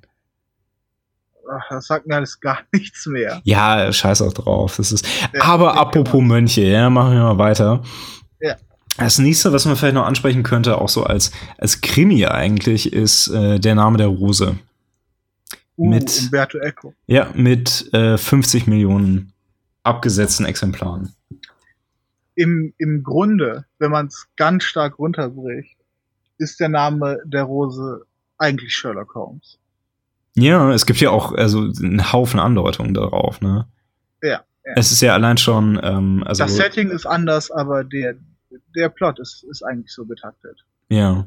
Ähm, ich weiß nicht, also er hatte ja auch diesen Namen Baskerville nicht umsonst, ne? Also das ist ja, ja stimmt. durchaus auch schon gedacht. Das ist irgendwie auch so dieses, dieses äh, postmoderne Augenzwinkern da drin immer. Ja, ja. Ja. Aber was, was interessant an den Namen der Rose ist, und das begibt sich wirklich in so äh, Krimi-Mystery-Richtung, ähm, dass wir diesen typischen äh, Mystery-Plot haben, wo wir nach der Lösung vom Rätsel suchen, im Grunde. Mhm. Und der so angelegt ist, dass der Leser nicht einfach die Antwort eigentlich wissen soll. Ja. Und das heißt, dass die, dass im Grunde die, die, die Aufmerksamkeit des Lesers wird äh, gekidnappt, mehr oder weniger, durch sein Interesse an Figuren und am Setting. Mhm. Naja, und es gibt dir ähm, in, in, in so einem gewissen begrenzten Rahmen zumindest gefühlt die, die Möglichkeit, quasi mitzuwirken an, an der Geschichte, weil du quasi mit, mit überlegen Im, im kannst. Sinne von, von Engagement. Ja, genau. Ja, und ich denke, also klassischerweise im Krimi, ich weiß nicht, ob das hier so ganz so 100% der Fall ist, aber äh, zum Krimi gehört vor allen Dingen diese Vorstellung von wegen, also man, man hat irgendwen, der, der Fehler gemacht hat und der dann quasi im Laufe des Plots der Gerechtigkeit zugeführt wird. Und das ist so ein, die, dieses ganz, ah, ja. ja, also so, so ein ganz basic Erwartungsding an, an Krimis. Ist vielleicht auch das, was man also klassischerweise mehr so im, im, im Tatort oder so erlebt. Weißt du? Ja. Und ich denke, weil ich habe lange keinen Tatort mehr geschaut, aber ich habe eine Zeit lang relativ äh, oft Tatorte geschaut.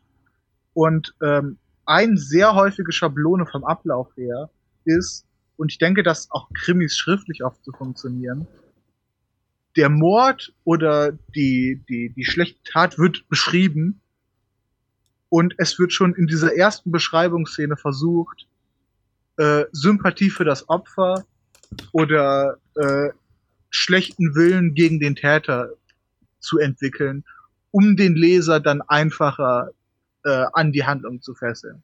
Hm. Was jetzt auch irgendwie nicht, nicht wirklich überraschend ist. Also. Aber ja, ja wie, wie würde man das Ganze abstrahieren? Ähm, es, naja. ist, es ist eine seltsame Art von hm. Interaktivität, die, die wir ansonsten nicht so wirklich zumindest was, äh, was Literatur haben, äh, auffinden. Ja, ich überlege gerade, aber es ist tatsächlich ähm, so ein bisschen äh, so, so, ein bisschen äquivalent zum, äh, zum Horror in dem Sinne, dass es dich halt noch mal ähm, auf, auf, eine, auf eine ganz andere Sache äh, auf, eine, auf eine ganz andere Weise in die, in die Geschichte zieht, ne? Weil ähm, dein Interesse ist ja dann nicht nur an der, an der, an der, an der Plotabwicklung irgendwie, sondern es ist ja, also es ist was, was sich auf eine andere Weise irgendwie trifft. Ja, es ist mehr, es ist mehr gewaltgeladen. Ja, das, das auch, ja. Ich meine, zumindest auch nicht zwangsläufig, aber auch. Haben wir eigentlich jemals über Horror geredet? Ja, in der ersten Folge. Das, das war der Joke. Ja. Da, danke, dass, dass du so platt darauf eingegangen bist. Ja, äh, pff, ist ja auch schon äh, drei ganz Folgen her, ne? Also. Ja, wie, wie lang sind drei Folgen her? Äh, sag's fast nicht. Ein Sa Jahr, oder? Nein, aber oh Gott, Alter, sag's nicht. Doch, es, es ist fast es, es soll hier nicht rauskommen. Nein, es, es ist noch ein bisschen. Es soll hier aber noch nicht rauskommen, wie unregelmäßig wir irgendwas rausbringen. Nee, das Ding ist, es ist nicht unregelmäßig. Aber das, was regelmäßig ist, heißt ja nicht, dass es oft passiert. Ja, eben, äh, trotzdem, ne, also. Jetzt ist, jetzt ist es zu spät. So, du hättest mir vorher das, das Memo mit Sachen, die ich sagen kann, die ich nicht sagen darf im Podcast geben. Ja, beim nächsten Mal wird die Liste noch ausgeweitet. okay. Ja. Ja, und ich schätze, ähm, was wir ansonsten noch im, im Namen der Rose haben, das ist jetzt nicht so typisch für, für Krimis unbedingt. Das ist so ein, vielleicht so ein, so ein kultureller Rundumschlag. Also, dass du halt diese Sache hast von wegen, also, wie äh, Schriften im Mittelalter reproduziert wurden, was so existiert in dieser Bibliothek. Also, es ist ja auch diese ganze Sache mit, mit antikem Wissen und so, ja, ne? Ja. Das ist fast, geht das wieder ein bisschen in die Richtung von einem historischen Roman. Obwohl das Historische hier mehr ähm, es ist semi-historisch, es ist nicht wirklich historisch. Aber es soll den Anschein, es soll die, Atmosphäre davon erwecken. Mhm. Ja, aber äh, also teilweise ist es ja auch ähm, also sehr deutlich gerade. Das ist glaube ich auch so, so ein postmodernes Element, dass dann teilweise, was eigentlich nichts wirklich mit der Handlung zu tun hatte, so mega weitschweifige ähm, theologische Diskussionen eingefügt wurden und sowas. An die hat doch, ich, ich, ich glaube, ja, ich erinnere mich an, an so gewisse Sachen, ja, ja. Ja. Darüber, darüber kann ich, kann ich aber nicht, nicht viel sagen, ja. ja, ich meine, es gibt auch nicht viel darüber zu sagen, ne, weil also für den Plot hatten die ja keine große Bedeutung. Ich meine, es waren Haben halt wohl. Für den Leser denn irgendwie, denkst du, eine größere Bedeutung? Naja, wenn du als Leser irgendwie so wirklich invested bist in irgendwelche theologische Debatten aus dem 13. Jahrhundert, ja, dann vielleicht schon, ja. Ja, aber äh, nehmen wir an, der Leser ist das nicht zumindest am Anfang zwangsläufig. Ja, nee, ich, ich glaube nicht groß. Also abgesehen davon ist es halt nur, also höchstens, also weißt du, quasi mehr oder weniger so, so Worldbuilding irgendwie. Ja. Aber, also, nee. Ja, aber ich denke, also so die, die, die, die Basis davon haben wir. Ne? Also wir, die, die Idee von einem Krimi ist, dass ähm, dass, äh, dass, dass irgendein, irgendein ein Untäter wird, äh, wird der Gerechtigkeit zugeführt.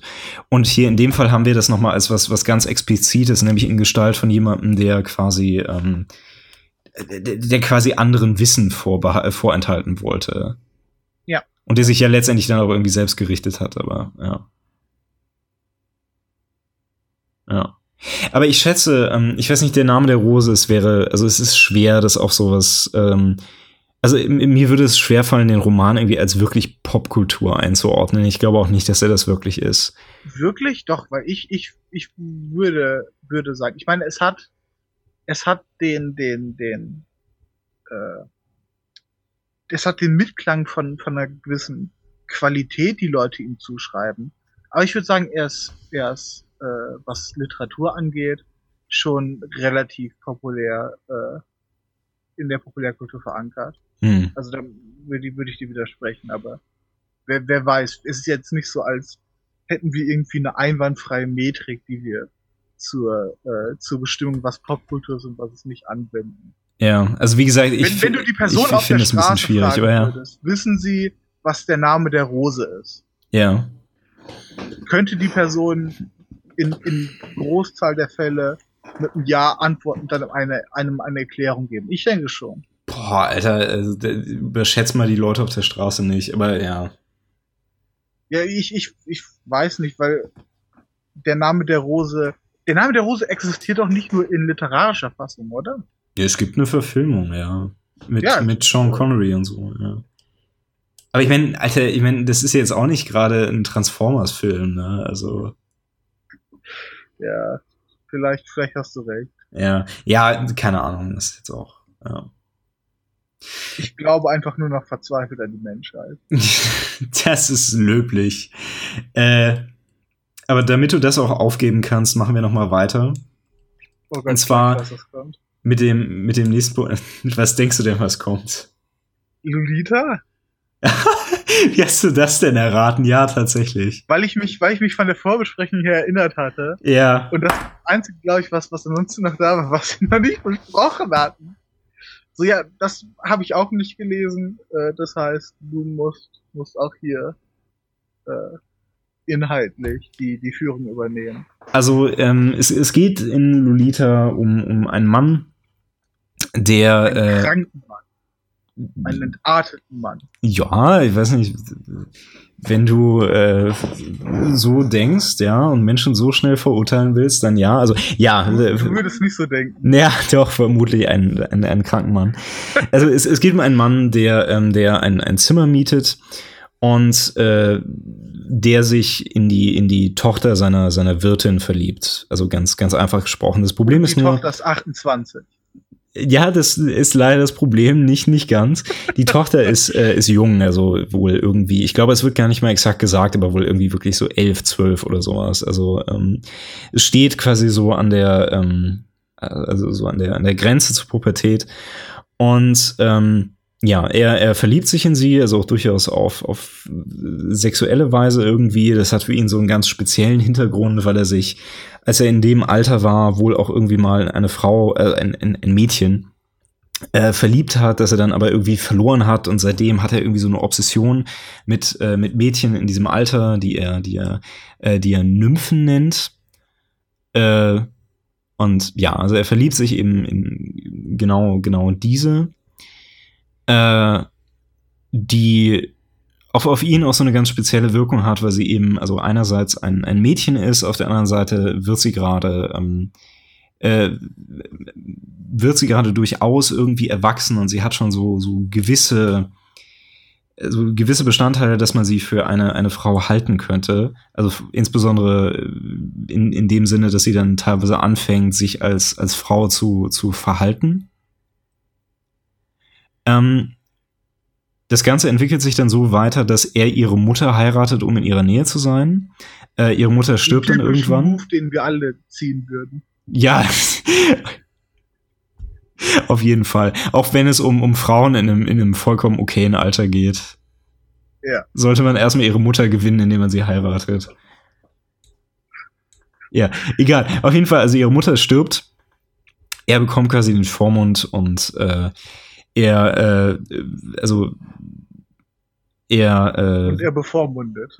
naja, also er äh, beginnt dann mit ihr, also ihr durchs Land zu fahren, weil er anfängt, so eine, so eine, äh, so eine seltsame Art an Verfolgung auch zu fühlen.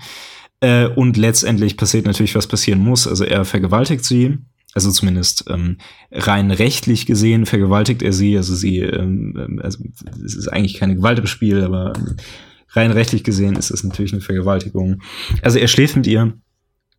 Ähm, das Ganze hat dann, also ein etwas abruptes Ende. Also sie ähm, ist dann eines Tages einfach verschwunden ähm, und äh, er findet sie dann irgendwann wieder. Und zwar in einer Situation, in der sie dann tatsächlich älter und eine Frau geworden ist. Ähm, also wo sie äh, einen Mann gefunden hat und wo sie geschwängert wurde und so. Ähm, ja, also ich, ich denke, man kann ganz grundsätzlich sagen, dass dieses Buch äh, also literarisch durchaus relativ hochwertig ist, also so rein, rein handwerklich und so. Also Nabokov wusste, was er, was er tut. Ähm, der Mann muss äh, ein ziemlich großes Arschloch gewesen sein, aber ich glaube, er verstand durchaus was davon, äh, wie man, wie man schreibt. Großes Arschloch zu sein, ist nicht schlecht bei Schriftsteller. Wahrscheinlich nicht, ne.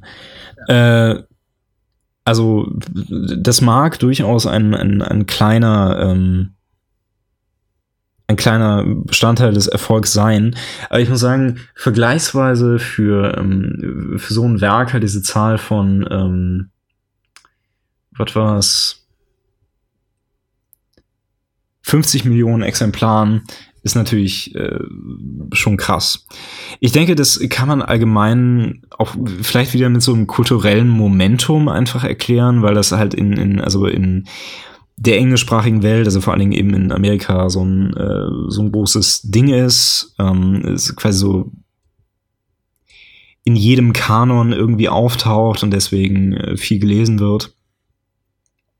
Aber es, es, es hat definitiv auch noch andere Elemente, glaube ich. Ähm, vielleicht ist der eine ähm, davon, darüber haben wir auch noch nicht geredet, in dem Sinne einfach der, äh, der Tabubruch. Ja. Also, weil es, was wir hier nicht nur sehen, das ist quasi ähm, Liebe für, also, also naja, Pädophilie im Prinzip. sondern es ist ja wirklich ähm, letztendlich äh, ausgeübte Pädophilie, die hier dargestellt wird. Also zum Beispiel ein Gegenbeispiel wäre ja, also es gibt ja ähm, Thomas Manns äh, Tod in Venedig. Da geht es ja im Prinzip um dasselbe, nur mit dem Unterschied, dass also der, der Charakter da seine seine ähm, seine Begierde eben nicht direkt körperlich äh, auslebt, also oder dass sie sie eigentlich gar nicht auslebt. Äh, aber hier haben wir das eben nicht. Also hier wird das eben, also, also passiert das eben. Ich meine, die Beschreibung ist jetzt natürlich nicht zwangsläufig so sehr, sehr, sehr grafisch, aber ähm, es, es passiert. Und ähm, ich kann mir schon vorstellen, dass viele durchaus Interesse haben, sowas zu lesen, alleine aufgrund, also aufgrund des Tabubruchs eben. Genau, und was ja auf jeden Fall in der Dynamik mit drin ist, ist, dass der Tabubruch auf dem sexuellen Level stattfindet. Ja. Was bei Tabubrüchen immer mal wieder passiert. Aber was auf jeden Fall der Dynamik auch nicht äh, abtut, würde ich annehmen. Nee. Ich überlege gerade, meinst du, dass es, dass es gerechtfertigt wäre, so ähm, von da aus auch von einem gewissen Voyeurismus vielleicht zu sprechen? Ja, ist, ist das sinnvoll? Sinne, weil es, es gibt ja niemanden echtes, den, den man jetzt damit betrachtet, aber auf so, auf so einer, äh, auf so einer phänomenalen Ebene denke ich schon, ja. Ja. Aber das ist, das ist vielleicht insgesamt ein guter Punkt, weil ähm, wir haben über, über die, die Weitergabe von Normen geredet, ne? Mhm. Aber wir haben, wir haben noch nicht darüber geredet, und das tut vor allem Literatur, und, und Filme auch sehr oft, nämlich um die Darstellung von einer gewissen Normalität. Ja. Und was so ein Voyeurismus ja wäre, jetzt nicht nur zwangsläufig darauf an insgesamt ist, okay, ich gucke halt in verschiedene fiktionale Welten rein und kriege jetzt überhaupt erstmal einen Begriff davon, was vielleicht auch nur fiktionale Charaktere, aber immer noch Charaktere als normal verstehen. Mhm das ist, denke ich, auf jeden Fall schon für, für viele Leute ein interessanter Aspekt. Was, was könnte überhaupt normal sein? Und das geht natürlich auch so ein bisschen Hand in Hand mit, mit, mit äh, Tabubrüchen. Ja. Es ist natürlich im, ähm, äh, im Umkehrschluss dann natürlich aber auch wieder ähm, Norm und Werte setzen, ne? Weil wenn ich halt feststelle, dass genau. irgendwas tabubrechend ist, dann bin ich mir also bewusst, wo es quasi diesen also die, den Normkreis überschreitet. Ja. Also ja. Klar, ein Tabu kann nur gebrochen werden, wenn man überhaupt von seiner Existenz weiß. Hm. Gut. Okay, an, ansonsten, ich glaube, das war die Liste, oder? die Liste ist noch ein bisschen länger. Ja, aber das, das also, was, was wir uns als letztes gesetzt haben. Wir könnten äh, theoretisch noch einiges durchgehen, aber ich muss sagen, ich bin, ich bin erstmal relativ zufrieden. Ja. Ich glaube, wir haben echt äh, durchaus einiges, äh, äh, einiges, einiges abgedeckt heute. Äh, was meinst du, schaffen wir es nochmal zusammenzufassen? Das auf jeden Fall. Äh, so, so wie ich mich kenne, werde ich, das ist, das ist das Einzige, da musst du mich abhalten, sowieso anfangen, Abschweifung zu machen, sobald ich den Versuch ergreife, äh, zusammenzufassen. Ich denk dran. Okay. Darf ich, darf ich anfangen? Bitte. Du, wie gesagt, du reißt mich zurück, wenn ich zu enthusiastisch werde. Ja. Äh, wir haben angefangen mit, ähm, und es, die, die, ich denke jetzt chronologisch, ich denke jetzt nicht, nicht im Sinne von der Hierarchie, was hier die wichtigsten äh, Faktoren sind. Das ist Alles klar. ein bisschen schwieriger. Die Gewichtung will ich jetzt gar nicht vornehmen. Siehst, ich fange fang schon an abzuschweifen. Ähm, sowas wie, wie ein Äquivalent wie Wanderlust im Sinne, dass man Neues, Exotisches sehen will. Ob mhm. das jetzt nur Plot-Locations sind oder andere Kulturen oder was auch immer. So die, dieser Exotik-Faktor. Dann dem gegenüberliegend man, äh, man will auf einer gewissen Ebene schon nochmal das haben, was man kennt. Ähm, das ist, denke ich, in vielen Fällen eher strukturell angelegt. wenn wir sowas wie die Heldenreise angucken. Die kann in verschiedenen Settings passieren, aber sie ist strukturell gleich. Und ich denke, dass das sehr viel ein Genre äh, Filme oder Literatur oft strukturell sehr ähnlich verläuft. Ähm, so, die zwei Faktoren hatten wir. Dann hatten wir den Faktor, der, äh, der praktisch der, das war das, was du bei äh, Adorno-Kritik genannt hast, der dem Ansprechen von sowieso schon bestehenden Werten, die als Ankerpunkt genommen werden, um äh, eine Handlung jemandem näher zu bringen. Man nimmt Werte, die Leute sowieso schon hochhalten und spricht die wenig bewusst implizit an. Ähm, dann hatten, haben wir vor allem, das sind nicht mehr ganz so Faktoren, aber äh, viele Motive genannt, die damit zu tun hatten, dass sie Leuten äh, sehr eng liegen oder mit den Lebensbedingungen, äh, die Leute haben, äh, viel zu tun haben. Das war das große Ding Familie, ähm, Liebschaften, Freundschaft, Freundschaft und Feindschaft äh, auf eine gewisse Art und Weise im Sinne von Rivalität.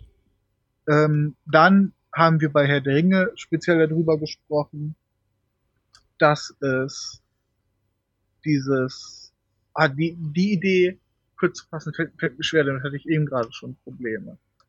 Ähm, also einmal haben wir, haben wir natürlich oft in Medien äh, als, als thematische Sache, die aufgegriffen wird, ein gewisses Gefühl von, von Nostalgie. Ich denke vor allem, dass historische Romane, über die wir in einiger Kapazität jetzt schon gesprochen haben, oft da reinfallen. Ähm, aber worüber wir geredet haben, war eher der Gedanke, dass Kultur oder das Phänomen, dass Kultur langsam degeneriert und dass ein heroischer Akt von Einzelnen passieren muss, um diese alte Kultur mit neuem Leben anzufüllen. Würdest du sagen, dass, dass, dass, dass ich Gerechtigkeit äh, dem von, von dir beschriebenen Phänomen zufüge? Oder ja, das finde ich ziemlich zutreffend so. Wie gesagt, wir hatten das Ganze ja noch so ein bisschen weiterentwickelt in Richtung, dass ja. ähm, das dann auch persönlich noch was Identitätsstiftendes hat. Genau, Identitätsstiftendes. Ja. Ähm, insgesamt dieses, ähm, und das ist ja, glaube ich, ein Filmgenre, dieses Coming-of-Age-Dingen. Ja. Das ist ein unglaublich häufiges Motiv. Was, wie wir jetzt in einigen Sachen hatten, auch oft mit der Heldenreise einhergeht. Was also letztendlich also so eine der Bedeutungen der Heldenreise ist. Ja. ja, genau. genau. Man könnte die Heldenreise im, im Erwachsenwerden von gewissen Figuren auch symbolisiert sehen. Oder es könnte ein Symbol fürs, fürs Erwachsenwerden in vielen Fällen sein. Mhm. Ähm, so, jetzt brauche ich deine Hilfe. Habe ich irgendwas Wichtiges vergessen? Sicherheit. Ich glaube, du hast es mehr oder weniger zumindest, was so das Prinzip angeht. Ich meine, wir, wir sind ja noch sehr viele kleinere Dinge durchgegangen, ne? Ja. Ähm, wobei ich halt echt fast den Eindruck habe, dass wir mit den meisten Sachen wieder äh, zu dem Ausgangspunkt zurückgekommen sind. Was vielleicht ganz gut exemplifiziert ist an, an diesem, an der Idee mit dem, mit dem Tabubruch. Genau, Tabubuch, das letzte, worauf wir jetzt noch eingegangen sind, ja. Das hat äh, letztendlich auch nur wieder, ja. Haben, mhm. haben wir auch kurz drüber geredet, aber das ist ein riesiges Phänomen, da würde ich jetzt auch nicht, welchen nicht sicher darauf einzugehen, aber mhm. nur um das noch mal in den Raum zu stellen.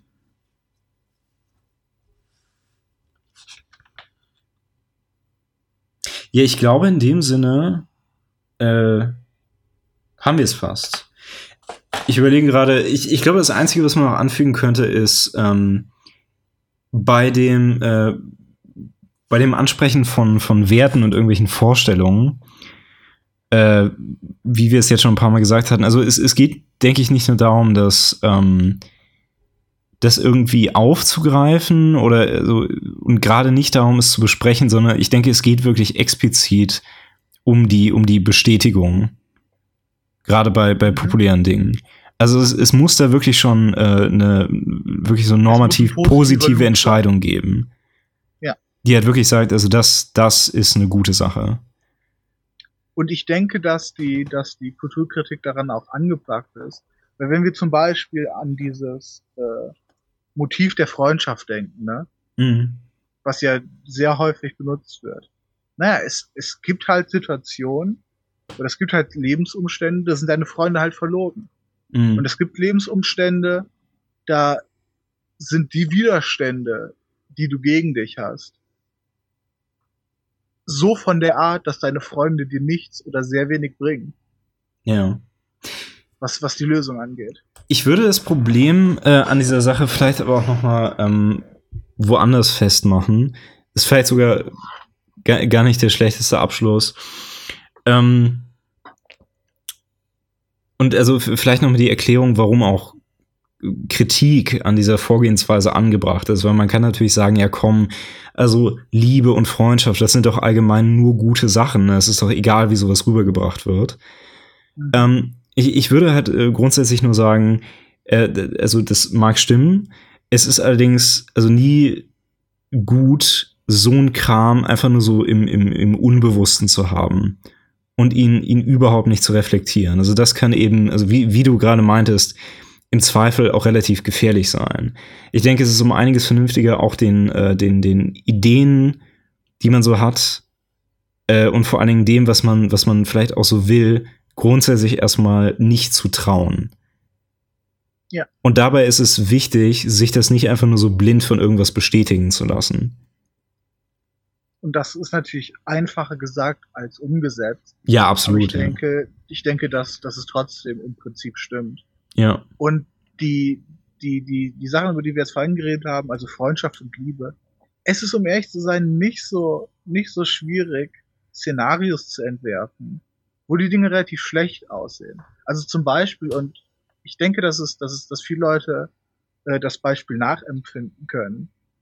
Ich kenne auf jeden Fall Situationen, wo Leute Freundschaften erhalten wollten, obwohl die Leute, mit denen sie befreundet zu sein meinten, absolut schlecht zu ihnen waren. Mhm. Äh, und, und in dem, in denen ihr Versuch, die Freundschaft zu halten, ihnen irgendwie nur schlecht getan hat.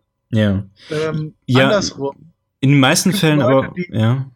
Die krampfhaft versuchen, Beziehungen aufrechtzuerhalten und mhm. alte Liebe anzuflammen, wenn die Beziehung einfach nur vollkommen toxisch geworden ja, also es ist ja, ich, ich wollte gerade sagen, also das ist ja eigentlich noch das, das schwerwiegendere Beispiel, ne? Ja. Äh, und ich glaube tatsächlich, das ist, ähm, ich glaube, wir haben ja heute noch fast gar nicht von ähm, so wirklich, so, so wirklich, so, so wirklich, man muss es manchmal eben sagen, so wirklich qualitativ minderwertigen Sachen gesprochen, vielleicht abgesehen von Fifty Shades. Aber ich glaube, dass da teilweise, also in diesen Bereichen auch wirklich äh, Vorstellungen verbreitet werden, beziehungsweise unterstützt werden, die gerade bei sowas wirklich sehr schädlich sein können. Ich habe neulich ähm, eine Kritik gelesen von so einer, von irgendwie so einer Buchreihe für, also für, gedacht auch für jüngere Mädchen, äh, in denen halt im Prinzip die, ähm, die Idee so propagiert wurde, ja, also wenn du jemanden liebst, also in einer guten Beziehung, da muss es immer so, so möglichst viel Drama geben. Wegen, wegen irgendwas. Was? Ja. Also Was? quasi, quasi irgendwer muss immer quasi so verletzt sein wegen irgendwas, damit der andere dann, keine Ahnung, mit irgendwelchen großen Gesten äh, sich da ähm, das wieder gut machen kann. Und also ich meine, natürlich nicht ausdrücklich, ne, also implizit. Aber selbst wird das formuliert. das hört sich so ungesund an. Ja, ja, also als hätte jemand mit Absicht schlechten Rat gegeben. Ja, also es ist es ist äh, Weil klar gibt's Konflikt in gut funktionierenden Beziehungen, aber dass eine Beziehung immer Drama haben müsste. Ja, beziehungsweise so wie ich das verstanden habe, ging es halt wirklich darum, dass ähm, also Beziehungen Drama haben müssen, um halt irgendwie interessant zu sein, ne? Beziehungen müssen nicht zwangsläufig super interessant sein. Vor allem, wenn sie gesund sind, denke ich. Aber, ja, in dem Fall wahrscheinlich schon, weil es auch irgendwie darum ging, dass sie Werwölfe waren oder so ein Scheiß. Cool. Ja, aber ähm, ja, also, äh, äh, aber ich, ich will damit halt nur deutlich machen, ne? Also gerade bei, bei sowas kann sowas dann wirklich schädlich werden, weil guck mal, wenn wir allgemein über Liebe und Freundschaft reden, was Leute als als so so Werte in sich haben, dann meinetwegen, aber viele Menschen haben halt auch wirklich sehr dumme Vorstellung über das Leben und über menschliches Das Zusammenleben. sehr schön gesagt. Ja, nee, aber ich meine, es ist halt so, ne? Und es ist nicht gut, äh, sich so einen Scheiß einfach nur unbewusst zu bestätigen lassen, äh, bestätigen zu lassen. Und ich meine, ich würde mich da ja theoretisch halt nicht ausnehmen. ne? Es kann sein, dass ich äh, Ja. irgendwelche vollkommen Schwachsinnsvorstellungen von irgendwas habe. Und äh, mein Ziel sollte es sein, den Scheiß äh, zu reflektieren und da möglichst rauszukommen. Ja. Und Mhm. eigentlich, weil die, die Frage, die dann daraus entsteht, ist, ja, wann, wann sollte man sowas reflektieren?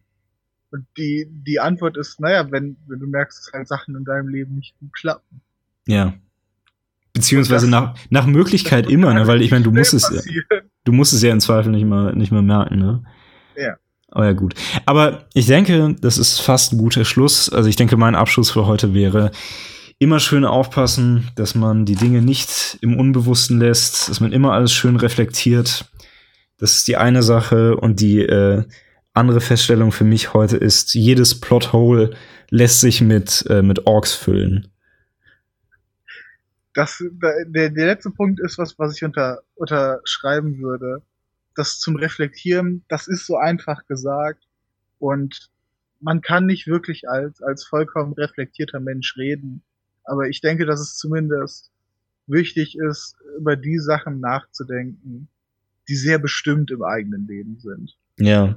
Und äh, man muss nicht alles hundertprozentig richtig haben, aber da, man sollte versuchen, da richtig zu liegen, wo es, wo es wichtig wird.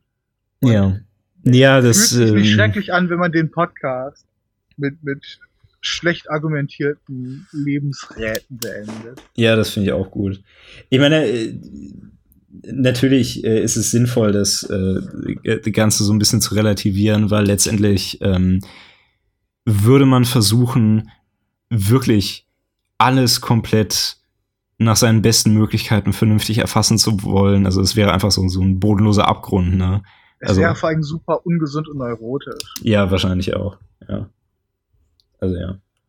Also Kinder, hö- hört auf nichts, was ihr in bösen Podcasts hört.